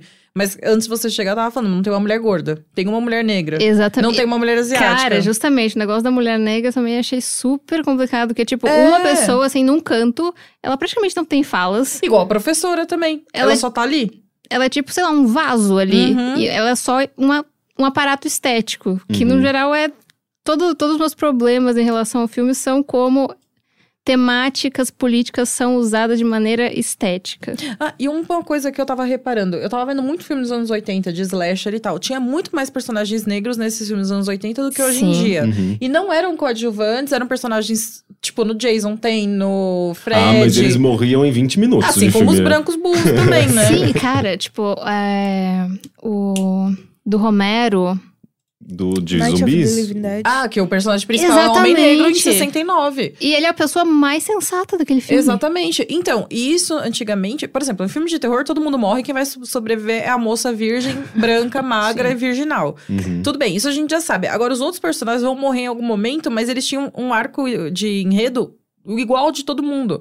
Eu não sei onde que se perdeu isso. Se foi nos anos 90, nos anos 2000, que agora a gente precisa de um Jordan Peele maravilhoso vir fazer um negócio existir de uma forma correta, né? Uhum. Então, eu fico pensando nisso, né? Tipo, nos Foi anos os 80... anos 90 que estragou tudo. Não, mas eu gosto tanto dos anos 90. Eu não sei o que, Também, mas- Mas enfim, né? É que também tem essa estrutura de slasher que ficou meio batida, né? E de justamente uma formulinha meio básica ali, tipo, de todos os personagens vão morrendo aos poucos e.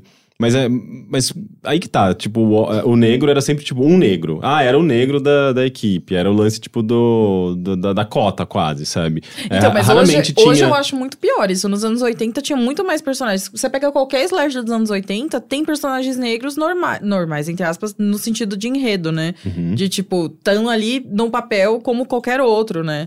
E só que hoje em dia não tem. Aí quando tem, foi o que a Amanda falou que fica ali apenas pra mostrar. Ai, Estético, né? Tipo, uma- não, eu- É. eu, concordo com vocês. É um ponto negativo, Sim. realmente. É um Uhum. ponto Ou que- então, tipo, quando é usado é justamente a questão é, trans que a gente falou que não Uhum. aconteceu, mas quando tem algum filme que tem uma personagem diferente, distoante, é, isso é um highlight. Tipo, olha só, esse Uhum. personagem que é Uhum. LGBT.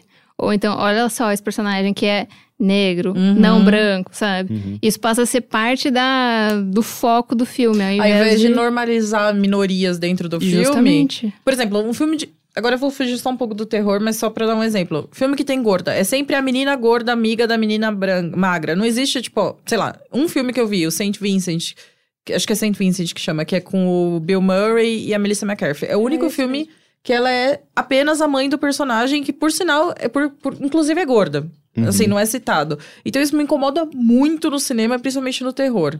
Então, melhorem, todos. Ah, não, mas, mas eu acho que durante tanto tempo o cinema ficou muito preso, assim, tipo, a, a essa coisa de fazer piada com gordo, Uhum. que é, é uma desconstrução, sabe? E tá levando tempo, mas eu acho que tá melhorando. Aos pouquinhos está melhorando. A questão de gorda eu não Você vejo. não, você não vê vejo. dessa maneira? Nenhum. Principalmente no terror. É. Ainda é o gordinho bobo que vai morrer Que vai porque morrer, é né? gordo. É muito Sim. difícil Ponto. porque ainda não é aceito como padrão estético, né? Então, Uhum. apesar de, por exemplo, a gente ter, sei lá, uma aceitação entre todas as aspas possíveis de pessoas não brancas um pouco maior, entre todas as aspas Uhum. possíveis, é, elas ainda são muito próximas do padrão de beleza. Elas ainda são Uhum. magras, elas ainda têm determinados, é, sabe, biotipos, sabe? Então, apesar de existe essa aceitação, só que é uma aceitação que ainda precisa ser vendável, né? Se, por exemplo, quantas artistas, é, atrizes você vê por aí, igual o casting de Orange is the New Black, que tinha, sei lá, umas mina butt, assim, tá Uhum. ligado? Uhum. Onde você vê isso? É. Não, você não vê em muito Sim. lugar, a não ser que seja, sei lá, com um papel minimamente degradante, né? Ah, mas, mas apesar de da gente não ver, é, é, sei lá, diversidade racial, tem pelo menos essa questão, essa questão no, no, no Suspiria de, de personagens femininas com padrões, não talvez é, de, de corpo tão diferentes, mas de traços, que eu acho que, é, que, que gerou, por exemplo, essa, esse questionamento meu e fez você perceber também que a Carol, Carol Caroline era uma garota trans. Tipo, de normalizar isso, sabe? Tipo, de, ah, ok, meninas não precisam ser todas ah, iguais. Podem ter, tipo, traços, às vezes, mais... Que a gente associa a... a a- ao masculino, Uhum. sabe? E, e tudo bem. Tipo, em nenhum momento isso ser questionado, normalizado, sabe? Eu acho isso, eu acho isso legal. É, assim como no próprio Me Chame Pelo Seu Nome, é, você tem como protagonista um garoto que foge também do, do padrão de beleza. Embora, sei lá, tipo, muita gente ache o. o- como ele chama? O. Timothy. Coisa. Chalamet. Chalamet. Eh, acho ele muito bonito, eu acho ele bonito, mas eh, ele não tem o padrão de corpo que se espera de um, de um galã de Hollywood. Geralmente Mas é, ainda é branco e magro. é, ainda né? é branco e É, magro. Isso sim. Tipo, você, você tá fugindo dos padrões, mas aos pouquinhos. É meio que isso a ideia que parece que tá, tá, tá, tá- Então, tá transmitindo. é mas, que- por exemplo, eu, eh, eu acho que me identifiquei muito, assim, com aquele personagem, porque além de, sei lá, de ser um garoto de 17 anos que tava, tava namorando um cara mais velho, eu também, tipo, era o garoto. Eu continuo sendo, sabe? Tipo, um cara super magro.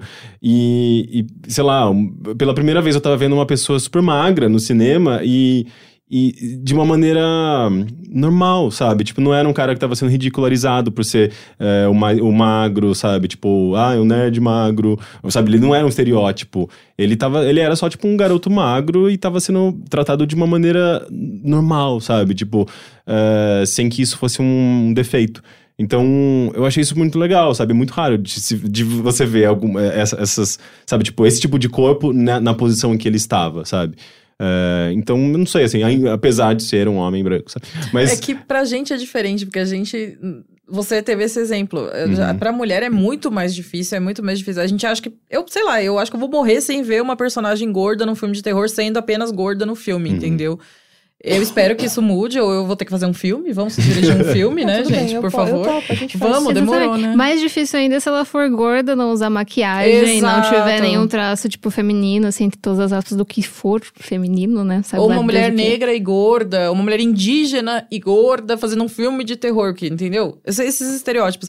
Eu diria que a gente, como diz a minha, meu amor da minha vida, Agnes Varda, eu queria ser uma feminista feliz, mas eu me sentia muito zangada. É isso, a gente tenta aceitar, mas tipo, a gente já tá de saco cheio, a gente tá esperando desde que a gente nasceu pra mudar alguma coisa e parece que não muda, né? Enfim, desculpa. ah, mas eu É. acho importante. Quando um filme tem um elenco inteiro feminino, eu acho que isso já tá, transmi- tá transmitindo alguma mensagem. Não, isso vai gerar certeza. discussão, isso, e eu Uhum. acho que a gente tá aqui justamente pra discutir todas essas coisas. Sim. Que eu acho que, sabe, querendo ou não, ele tá tocando na- nas questões de representatividade. Com Suspiro, certeza, não. No sim. caso. O que mais que a gente tem? É, Essa cara da Amanda ali. Amanda, fala. Ai, Mas co- concorda comigo que é, é, é muito legal que a gente tenha um filme de terror com elenco 100% feminino? Isso eu acho muito legal, mas é uma coisa, é uma das coisas que eu tenho me questionado principalmente enquanto mulher branca, que apesar de ter de eu ver vários projetos serem tocados só por mulheres, é, nem sempre é um feminismo que eu concordo, nem Uhum. sempre é um feminismo de substância, nem sempre é um feminismo que realmente está interessado de fazer questões. É, às vezes é um feminismo que só quer vender alguma coisa, uma maquiagem, uma roupa. As camisetas feministas nas lojas. Exatamente. Mas, mas eu acho que aí entra nessa questão mercadológica ou comercial. Eu não sei se, se entra no Suspira, né? Suspira é tudo menos comercial. Tanto é que eu acho que ele é um filme. men- é um do- tanto é que ele foi um filme passou meio batido nas bilheterias. Aqui no, aqui no Brasil ele tá estreando mega atrasado. Eu acho que também vai ser. Não vou dizer que, que vai flopar, eu acho que ele, ele, ele- justamente a Playart que tá trazendo ele aqui pro Brasil, acho que para cinemas da Playart, pelo que eu entendi, e para nichos, basicamente, né? Para círculos específicos. Eu nem sei se ele vai sair no resto do Brasil. É que o Me Chame Pelo Seu Nome chamou muita atenção. Então, Uhum. acho que Uhum. um fã desse filme espera um outro filme nessa linha, entendeu? Uhum. Uhum. É. Ixi. É. Eu também achei uma, uma distância, É. assim, de escolhas de adaptação meio... Mas, é, nunca acho isso ruim. Não, Eu- também Vários não. filmes, assim, quando eu acompanho a filmografia de diretor, quando o diretor resolve fazer uma coisa diferente, às vezes sai uma coisa muito boa. A própria Catherine Bigelow, fazendo filme de vampiro nos anos 80, depois fazendo um filme de guerra, tipo Guerra ao Terror em 2000 e pouco. E eu acho Uhum. isso. Não que eu gosto do filme, mas eu acho bacana essa O de vampiro você diversidade. gosta. Ele é ruim, mas eu gosto. Ah, tá. É, pra mim foi o, o diretor do Blade Runner novo. Uh, ele era um diretor de, de filmes de drama. Ah, o Villeneuve? É, o Villeneuve. Uhum, ele fazia, sim. tipo, um dos meus filmes favoritos, que é o Incêndios dele. É eu maravilhoso. Brilhante aquele Sim. filme. Tinha, Tipo, super denso emocionalmente. Daí agora ele virou um, um autor de ficção científica. Sabe? Tipo, eu, não que eu não goste de ficção científica, mas, tipo. Eu amo, mas não gosto dos dele. É, eu não sei, eu não gostei muito desse Blade Runner É, novo. também não. É, Eu tenho um exemplo, assim, de um diretor que eu não gosto muito em geral, que é o Godard, mas o único filme dele que eu gosto é quando ele resolveu fazer sci-fi. Qual que é o sci-fi do Godard? Eu não, eu não faço ideia. O sci-fi do Godard. Eu- Alphaville, Alphaville. Ah, o Alphaville. O Alphaville eu vi gosto. esse. Mas é justamente porque ele saiu um pouco do local, assim, tipo, que ele tá acostumado e tal. Então, então é interessante ver essas mudanças. Só que, enfim, a gente deveria voltar pra Suspiria, talvez. Sim. Fala um outro ponto que você não gosta, Amanda. Escolha entre vários. Eu, eu posso falar um pouco sobre como eu cheguei pro filme, acho que isso, isso também ajuda. Hum, Porque, pode ser. Assim, eu queria muito gostar desse filme, gente. De verdade. Eu gosto muito de Suspiria. Eu gosto muito do trabalho da Argento. É, mas eu também não, não tendo a ser aquela pessoa, sei lá, que quer uma cópia. Até porque se for uma cópia, eu nem vejo motivo de ser feito. Uhum. Mas eh, eu também sou muito fã de Radiohead, então eu falo, nossa, que incrível. É, que foi a mesma expectativa que eu comentei aqui. Tipo, que eu também fui com essa expectativa por ser fã do Radiohead. E eu sou muito, muito, muito fã da trilha sonora original também. Eu acho que é uma das melhores trilhas sonoras de filmes de terror. Assim, pelo menos pra mim.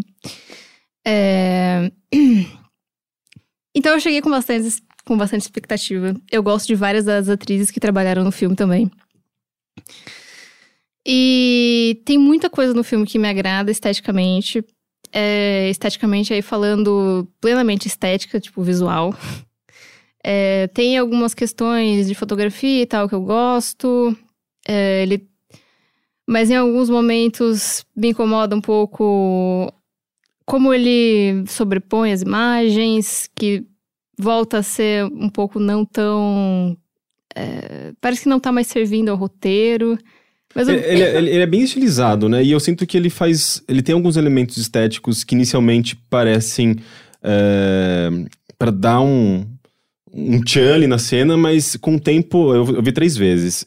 É, é, com o tempo comecei a entender melhor algumas coisas. Por exemplo, assim, o, o momento em que a Suzy Bannon entra na, na TANS, né, na escola de dança pela primeira vez, ela olha para um espelho e dá um zoom naquele espelho. Sem falar que aquela, eu acho que aquela a, a câmera levantando e mostrando aquele prédio Art Deco, assim, pra mim é muito impactante.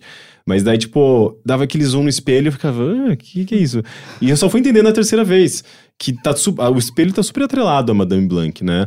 Ah, logo em seguida tem uma outra cena em que ela tá olhando alguém através desse espelho, então a Madame Blanc já estava lá, só que você não a viu, você viu o espelho.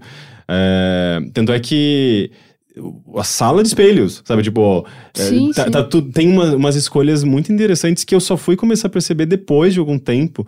E inicialmente eu achava que era só estético, sabe? E pra, sim, pra- sim. Mas o espelho é um símbolo do terror, né? Tipo, Sim. aquelas cenas de você fechar o espelho do banheiro e aparecer uma assombração atrás. Uhum. Criaturas que entram e saem do espelho. Então, eu acho que ele é um elemento do terror muito forte que ele aproveitou bem. Sim. Acho que Sim, ele foi- assistiu uns filminhos bons e pegou boas referências. Sim, foi um elemento interessante que ele usou, mas é mais, eh, acho que principalmente pra contar a história, o background da personagem principal, sabe? Que ele Uhum. acaba usando cortes breves de imagens muito subjetivas às vezes, né? Dá pra você formular uma história e tudo mais.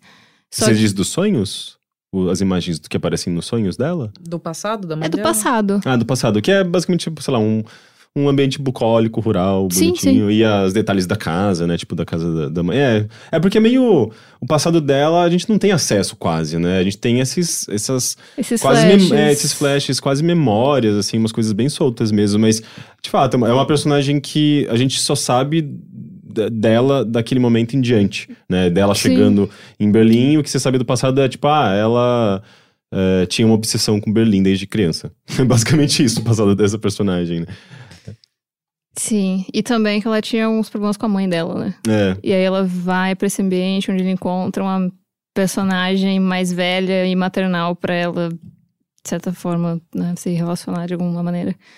E, é. e é interessante como a maternidade é um elemento que tem aparecido com frequência no, no terror, né? Tipo, Mãe é um filme que de alguma forma tá dialogando com, com Suspira, eu acho. Especialmente na cena final, em que ela abre o peito, que eu acho que é um. Eu, eu, até agora eu não, eu não sei se eu entendo. O Mãe do Aronofsky? Mãe do Aronofsky. Nossa, esse filme eu odeio com Você odeia? Esse eu odeio, esse eu não tenho um elogio pra fazer. eu, eu gosto Sério. dele. Nossa, não. Mas eu entendo, ele, ele é super divisivo mesmo. Mas ele, é, aquela imagem do, do, do Suspira, da, da Suzy, quando ela uhum. se declara a, a Mother Suspirium. Uh, Suspiriarium, alguma coisa assim. Suspiriorum. Suspiriorum, Suspiriorum. é muito difícil. uh, Mother Tenebrarum, Mother Lacrimarum. Uh, e ela, tipo, abre o peito, né? Tipo, Não, aquilo é lindo, é muito, gostei. É muito bonito, uhum. visualmente é muito bonito, tem uma coisa de santificação, uhum. assim. E que me lembra muito Mother também, né? Eu acho que Mother tem alguma coisa também do coração, não tem? Tipo... É... Uh, me lembra bastante também a Magética da Bjork, né? No ah, é penúltimo. CD dela. Sim, que ela, na capa do álbum, ela tem meio. Mas aí ela, ela tem. Praticamente meio... uma vagina no é, peito. É, uma vagina no peito, né? É, tem, tem uma, uma coisa meio parecida tem mesmo. Tem muito a ver com a. Com, na verdade, não é uma vagina, isso eu falei de brincadeira, tá, gente? Talvez seja uma vagina se tratando da Bjork, mas é mais no sentido de que todo o álbum afeta, tipo, as dores que ela passou e tudo mais, e enfim. É mais como uma ruptura do que necessariamente uma vagina. Sim. É, mas ao mesmo tempo também é super. É, é, tem. tá atrelado à sexualidade, né? É um álbum bastante atrelado à sexualidade, a amor, a relacionamentos. E aí a gente vai entrar no universo de Bjork. São duas mitologias completamente diferentes. Mas é, mas dá pra pegar a questão simbológica, né? De, dessa ruptura numa, no, no meio que lembra um canal vaginal. Sim. Tem, vocês têm alguma sugestão de alguma coisa do filme muito importante que a gente não abordou aqui, a gente talvez a gente queira abordar agora, pra gente encerrar, porque Acho o nosso tempo tá acabando. Bastante, né? Vocês falaram sobre o nazismo? A gente falou, a gente citou por cima quando. Especialmente naquela questão de como o, o psicanalista ali ele faz uma relação entre nazismo, religião, eh, eh, organizações políticas eh, de poder e como isso Tá, tá, pode estar, tá, sei lá, tipo, você cria uma linguagem própria, simbologia, não sei o quê. Uhum, uhum. Mas é meio que parou por aí. A parte do nazismo mesmo, que ele fala da esposa, que ele se culpa tal, isso eu achei totalmente perdido dentro do roteiro, Sim, por isso que eu nem citei. verdade, eu não gosto. Ah, vamos, eu não vamos, gosto vamos disso. Acho que isso. é um bom momento pra falar sobre o roteiro. Ah, é bem errado. Tá, e, então é esse ponto da, do personagem do Clamper, da questão do nazismo, da esposa dele, que era... É, judia e que depois você descobre que ela tinha o registro ariano, uhum. né? No uhum. finalzinho lá ele tá ele com abre a certidão. é com a certidão dela e que é que aparentemente foi uma tentativa dele de tentar salvá-la, de talvez criar ali um sei lá, conseguir registrar ela como uma cidadã ariana, mas mesmo assim ela foi levada para esse campo de concentração e ela morreu junto com outras mulheres, que é outro ponto em que ele tá tentando, tipo, fazer. É, mostrar, tipo, mulheres em, em união ali. É, morreu com outras mulheres é, largadas fora do campo, no, no, no gelo, lá, tipo, no, no, frio, e morreu congelado. É, eu, inicialmente, a primeira vez que eu vi, eu também achei muito esquisito isso. Eu não entendi muito bem qual, qual a importância dessa história na, pra trama geral.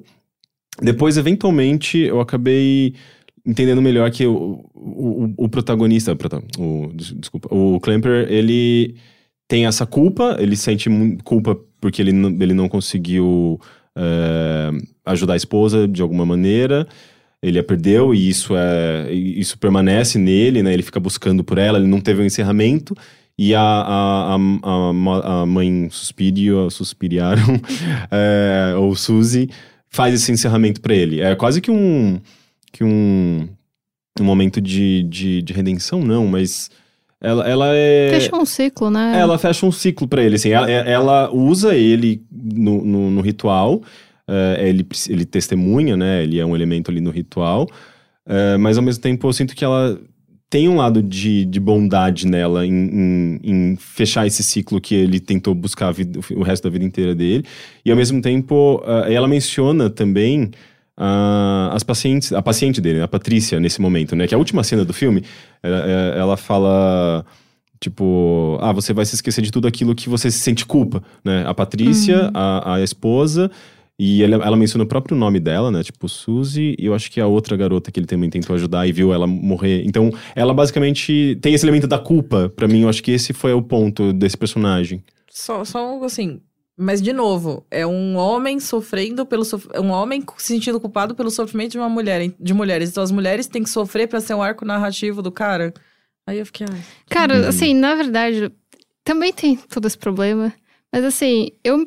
O, o que me incomoda mais, assim, mesmo, do roteiro, é que ele tenta ir pra vários cantos, Exatamente. só que ele não fecha perfeitamente quase nenhum. Hum. Assim, ele não consegue concluir uma mensagem concisa a respeito de praticamente nada, pelo menos pra mim. Uhum. E assim, eu gosto de filme longo, eu gosto de filme difícil. Mas mesmo assim, eu senti que tinha muito tempo de filme que não precisava ter, mesmo eu gostando do que eu tava vendo visualmente, eu não conseguia entender porque eu tava assistindo há tanto tempo aquilo. São, são quase quatro horas de filme. Não, Não, duas e meia. duas e É, meia. três, três, Quase Quatro três. horas é uma série do Netflix, É. quase. É, foi um sentimento de quatro horas. Mas a palavra que você usou eu acho que é boa, concisa. Ele não é um filme conciso. Ele é. Eu sinto que ele quer desenvolver esses vários pontos e ele dá atenção a cada um desses pontos. Pra mim, eu acho que funcionou, assim. Eu não. Eu não, eu não fiquei, tipo, Não, justamente olhando no claro. relógio e tal, mas. Mas eu entendo o seu ponto, assim, tipo, ele é, ele é meio Mas então- sobrecarregado. ele tenta todos esses lados e assim, eu não senti que ele deu um novo, panorama, um novo panorama sobre feminismo, não senti que ele deu um novo panorama sobre nazismo, não senti que ele deu um novo panorama sobre basicamente nada bruxaria. sobre bruxaria. Ah, eu, eu acho E- fantástico bruxaria dança, com, com coreografia. Mas gente. assim, o problema da dança é que ele meio que. Eu não sei se isso. Eu não chequei completamente essa informação. Mas até onde eu sei, ele foi obrigado a retirar algumas partes do filme porque ele estava usando uma coreografia de uma moça, de uma artista. E. é, se eu não me engano, a. é uma- É uma artista que já foi falecida e ela tem um instituto de dança dela e tudo mais. E esse instituto que foi atrás dele a respeito de direitos autorais. Então, pra mim, isso já bateu pra caramba, assim, no sentido de o quão feminista é um filme que se apropria da arte de uma mulher visualmente, Que já faleceu. que já faleceu, que não dá crédito, apesar dele ter, se eu não me engano, ele pagou ah, pra usar o tempo de. é, que é aquela última apresentação delas, sabe? Sim, a, a Volk. Sim, toda a coreografia é meio que retirada de uma dança específica dessa artista. Mas, mas tem a coreógrafa, ou coreógrafo, eu não sei o gênero da pessoa, mas é, tem um. Eu, ve- eu já vi lá no crédito. Não sei se é, se é essa que é falecida ou se é uma. Sim, um mas assim, coreógrafo. no filme não é, sei lá, nem citado o nome dela. Eu acho que se ele tirou tão fortemente, assim, a inspiração de uma artista específica, ele poderia, pelo menos, ter colocado, sei lá, uma imagem dela no fundo, algum tipo de homenagem. Até porque a coreografia é, tipo, incrível, né? Tipo, é Sim, é maravilhosa. incrível. E eu tava lendo que foi inspirada também numa dança criada por um homem. Hum. Hum. Num outro produ- Eu tava lendo uma matéria, acho que era. Nem me lembro qual foi o site. Foi uma dança, um coreógrafo que criou. Então, tipo, por que não pegou uma dança de uma mulher também, né? Gente, desculpa, eu problematizo demais. Não, eu acho super justo. É, todas essas informações, quando eu cheguei a saber da, da questão dessa dança, eu já fiquei com alguns pés atrás com o filme, sinceramente. Já Sim. tinha morrido uma parte do filme pra mim, porque eu já tinha percebido que o filme iria ter algum tipo de envolvimento com o feminismo, sendo dirigido por um homem. E acho que poderia ter sido dado um crédito mais forte Uhum. pro trabalho dessa mulher. É, é- é curioso que isso me lembra muito do, do discurso do Oga na semana passada, que ele falou que ele. O Oga é um cara negro e ele. A gente tava falando de nós e tal, e ele mencionou o Infiltrados na Clã, né? E eu adoro esse, adoro esse filme, acho maravilhoso. E ele, e ele, tipo, tava metendo pau. E eu falei, cara, por quê? E ele começou a desenvolver, né? E justamente o conhecimento que ele tinha sobre a his- a história real, Uhum. cultura Hum. negra, é, sobre. Enfim, tudo, os elementos que eles estavam abordando no filme é, fazia com que o que ele visse no filme não fosse representativo da realidade, né? Sim. E ele, ele, ele tinha várias críticas ao personagem, ao, ao, ao autor do livro que viveu lá, o protagonista da, da história. Então é, é, curioso isso, né? Tipo, de quanto mais informação você tem, especialmente se está relacionado a alguma causa, e, e, você vê isso sendo representado no filme, e obviamente você vai reparar em detalhes que uma pessoa que não tem essas informações simplesmente vai consumir o filme é, do zero ali, né? Sim, sim. É e... É justamente por isso que eu acho que uma pessoa que está interessada em fazer um conteúdo cultural, ela precisa fazer algo bem feito. Exatamente. Hum. Mas é isso que você tá falando. Uma pessoa negra vai ver coisas num filme que, que eu não vi no Infiltrado na Clã. Pra mim também é um filme sem defeitos. Mas essa pessoa conversando, talvez eu entendesse de outra forma. Sim. Assim como eu sou a única que vê que não tem gorda, eu sou a única que vê uhum. que tem piada com tudo, a única que larga série de comédia quando vê uma piada com gorda. Uhum. Que é a minha vivência. Sim. Então, quando eu vou ver isso espelhado na arte, eu quero uma coisa que não me enche o saco, entendeu? Uhum. Então, eu acho que essa é a questão. E também. é muito difícil também, enquanto mulher, porque, pelo menos para mim, a gente tá há um certo tempo conversando a respeito uhum. dessa coisa chamada feminismo, né? Sim. Eu acho que já dava pra tá melhor. Sim. A gente já perdeu a paciência de esperar melhorar. É, eu acho que não, não... Você acha que tem um problema de lugar de fala nesse filme? Tipo, é, ou o Luca Guadagnini... Guadagnini é difícil. o Luca. O Luca. É, ou o Luca é, não deveria ter feito esse filme, ou ele não. deveria ter feito esse filme, talvez em parceria com uma mulher, uma roteirista mulher, ou alguma coisa assim? Ou... Eu acho que ele com certeza deveria ter chamado uma mulher, uma especialista. Pelo menos para uma leitura crítica. Exato. Até porque, é... sei lá, tipo, tendo a, a própria Tilda, Tilda Swinton, eu imagino que ela seja. Uh, bastante uh, criteriosa nesses a Tilda, aspectos. Ela né? derrapam né? em algumas é? coisas, uhum. às vezes. É, é, não dá pra. Quem nunca? sim, sim. É que não dá pra assumir que por você ser mulher, você vai ser a supra-sumo do, do, feminismo, né? Eu erro diariamente, acho que sim. imagina. Até porque né? o feminismo é uma. É, é, tem, eu acho que, diversas perspectivas Com diferentes, certeza. né? Você não tem um único norte, assim, Lógico. assim, uma única verdade. E outra, ela ganhou um dinheiro do caramba pra fazer esse filme, né? Tipo, que nem criticam o meu amado Robert Pattinson por ter feito Crepúsculo. Ele ficou rico com esse negócio. elogiando o Crepúsculo perto da Jéssica, que gosta. Sou uma grande fã, gente. Exato. Então, tipo, o cara foi ganhar o dinheiro dele. Depois ele escolhe fazer os Cronenberg dele de três horas e meia, entendeu? Exatamente. É... Esse sim é um filme que eu acho muito lerdo, muito Gente, chato. eu amo esse filme. amo, amo. Principalmente as cenas de exame médico dele dentro do carro. Acho sensacional demais. E, e, é isso, cara. Você faz o filme, né? Claro, a gente espera que a pessoa tenha um olhar crítico, mas não é todo mundo que tem. É acho que é uma minoria que tem, né, inclusive. É, então, é assim, quando você tá interessado em abordar alguma coisa feminista, eu acho que não apenas você deve chamar atrizes, como você deve chamar produtoras, uhum. roteiristas, ajudantes. O set também deve estar tá incluso, uhum, né? Quem sim. criou, assim, o material que era uma das coisas que eu achei bem legal no seu texto, Jéssica, que você fala a respeito de como o olhar do Dário é bem machista. E com certeza uhum. é um olhar bem machista. É, só que entre um olhar bem machista do Dário, que não tenta ganhar dinheiro em cima de feminismo, e um olhar que tenta ser feminista e acaba ganhando. Não vai ganhar muito dinheiro, porque eu sei que é uma coisa que é. Nicho. De nicho, uhum. mas ganha capital cultural passa a ser uma referência para várias pessoas que estão estudando alguma coisa a respeito. Tipo, ah, o que, que é hoje em dia um filme de bruxaria? Suspira, sei lá. Agora uhum. a gente tá revisando um filme de terror, de bruxas, e agora ele é feminista, sabe? Tipo. É que, na, na, verdade, eu realmente não consigo ver o Suspiria como um filme feminista. Eu não consigo enxergar ele feminista. Eu vejo ele um filme que ele aborda questões de mulheres só que sem ser feminista. Ele tem essa coisa da união, ele tem essa coisa da conversa, ele tenta subverter algumas coisas. Só que eu não vejo ele como um filme feminista. Eu vejo que ele tenta utilizar alguns elementos, mas eu não vejo ele utilizando, tipo, teoria, não vejo ele tentando ser mais do que apenas subverter essa coisa do próprio Dar Argento, sabe? Eu, eu acho realmente. Posso estar sendo muito inocente. Isso é sem, sem dúvida. Mas eu realmente acho que o Luca, ele fez um estudo muito grande da obra do, do Dário das Três Mães. Sim. Isso com certeza. Isso eu, isso Sim. eu dou todo o crédito pra ele. Mas ele, ele, ele, é ele, um fez, ele fez esse estudo e tentou subverter algumas coisas que eu adoraria ter feito, real. Tipo, de, de, de mudança, tipo, dessas intrigas, dessa coisa das mães. Então, eu, eu não vejo ele como um filme feminista. Eu vejo ele como um filme que utiliza alguns elementos interessantes pró mulheres pró, pró discurso, né, de, de, de, de aceit... não de aceitação, mas um discurso Mas então, ele tá usando Mais o atualizado, discurso. né? Ele tá usando o discurso feminista de alguma maneira, sabe?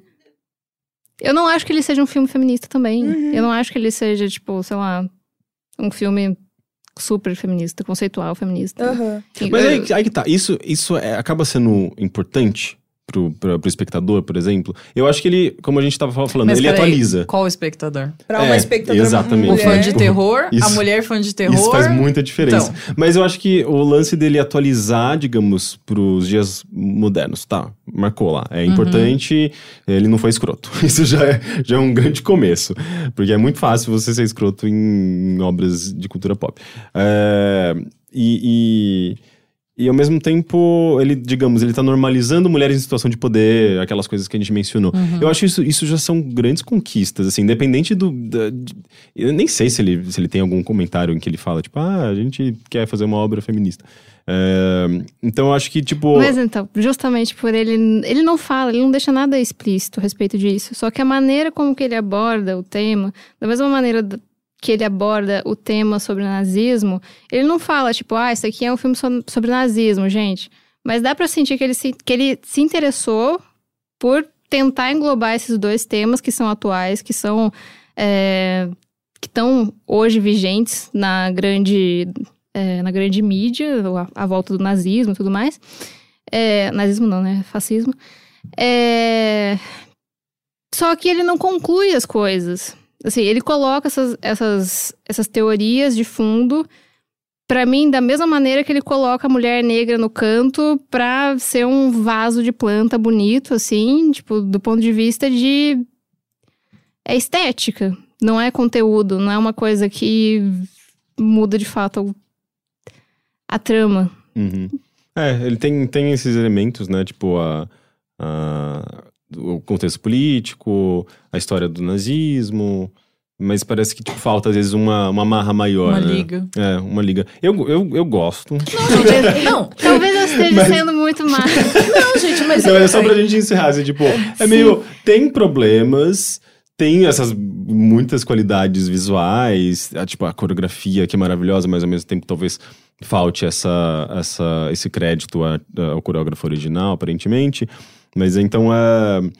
É, mas eu acho, eu acho isso é legal, até porque é um filme que gerou essa divisão muito grande, Não, né? e esse debate que a gente tá fazendo, tipo, a gente tá discutindo um filme de terror que sempre foi um gênero relegado, tipo, ao Sim, canto. sim. E muitas vezes só pelo entretenimento. Exato. E a gente pode ver esse filme como entretenimento, como não. E eu acho que é isso. O, o cinema tá aí pra gente gostar ou não. E é super legal. A gente tá debatendo e tá de- dizendo eu gosto. Eu e a Jéssica somos rainhas disso. Eu detesto, ela ama e vice-versa. Mas e é tá porque eu tudo só bem. gosto de muita coisa, né? Então, É, E eu umas não gosto de nada porque eu sou chata, então. não, mentira. Mas. Não, mas aqui no, no Overloader também, é, tipo, o meu sócio, é, ele, ele detestou o, o, o Suspiria. E ele amou Nós. E quando eu saí do Nós, eu fiquei, hum, eu acho que eu prefiro. Uhum. Não, eu prefiro nós, assim, eternamente. Eu também prefiro Eu não nós. consegui assistir nós ainda, gente. Vou assistir aqui em São Paulo, não tem aqui no, no interior. Mas, mas normal. É, tipo, consumir obras é, é sempre isso, sabe? Um Discordar é muito legal. É muito Sim, melhor do que se você certeza. só concordar, porque daí não tem diálogo se você só concorda, né? Senão a gente Tipo, fica aqui, esse filme é mó legal, né? Falou. Pois é. Acabou. Sim. Gente, já deu nosso horário, a gente Sim. tem que encerrar esse podcast. Eu agradeço muito, muito a participação de vocês. Eu quero dar eh, um minutinho para cada uma para vocês falarem blog, arroba, onde os nossos ouvintes podem segui-las. Eh, Pode começar, Michelle. Bom, é, eu tô no Leia Mulheres, eu ajudo a coordenar a nível Brasil. Eu tô no Cine Vardar, escrevo sobre cinema, também sobre diretoras, focando em mulheres. E eu tenho meu blog pessoal, Feminist Horror, que assim como a Jéssica, também tem um foco no terror e nas mulheres. Mas de repente eu falo lá de poesia, de música, sei lá, o que deu vontade, né? E, sei lá, onde você me acha mais fácil é no Twitter reclamando diariamente. Acho que todos nós aqui, né? É, underline Michelle Bruna, meu nome mesmo. E acho que é isso. E obrigada pelo convite pra falar do filme. E obrigada, Amanda, por discordar. Obrigada, Jéssica, por gostar. e, e obrigada, Henrique, pelo, pelo convite. Valeu. Eh, Jéssica. Bom, é, meu arroba em qualquer lugar é Capirogésica. É, eu escrevo sobre terror, principalmente no Fright Like a Girl, meu site. Eu escrevo pro Delirium Nerd sobre representação feminina em vários lugares aí da cultura pop. Tô entrando agora no ponto G. E é, eu tô mais em um monte de lugar por aí, mas é mais fácil me achar pelo Twitter mesmo, que é, que é o lugar que eu concentro tudo isso. E eu quero agradecer o convite. Obrigada a todo mundo, gente. Foi ótimo. Uhum. Amanda? Ah, eu tô no Twitter também reclamando, como todo mundo, que é basicamente o, o intuito da rede social. É, mas o meu trabalho eu posto mais no Instagram, que é arroba Amanda Miranda, só que o último A é um underline. Ah, dá pra ver todos os meus trabalhos em amandamiranda.net. E é isso. Muito obrigada pelo convite. Legal. Uh, agradeço muito vocês por aqui. Eu sou o uh, Henrique Sampaio, você pode me achar no Twitter pela arroba Rick Sampaio. E eu acho que é isso. Eu não tenho nenhuma previsão do próximo episódio. Eu acho que eu tô assistindo o Nosso Planeta, que é um documentário lindo do Netflix, super uh, sobre aquecimento global e os bichinhos que estão morrendo. É muito triste, mas é muito bonito. Mas é muito triste. E talvez seja alguma coisa relacionada a isso. Uh, vou tentar tra tra trazer talvez um ambientalista, alguém de biologia e, enfim, uh, assuntos sérios. Mas é, talvez seja isso, eu não tenho certeza ainda. Então, fique ligado, você vai descobrir na próxima semana e obrigado por ter ouvido. Tchau, gente!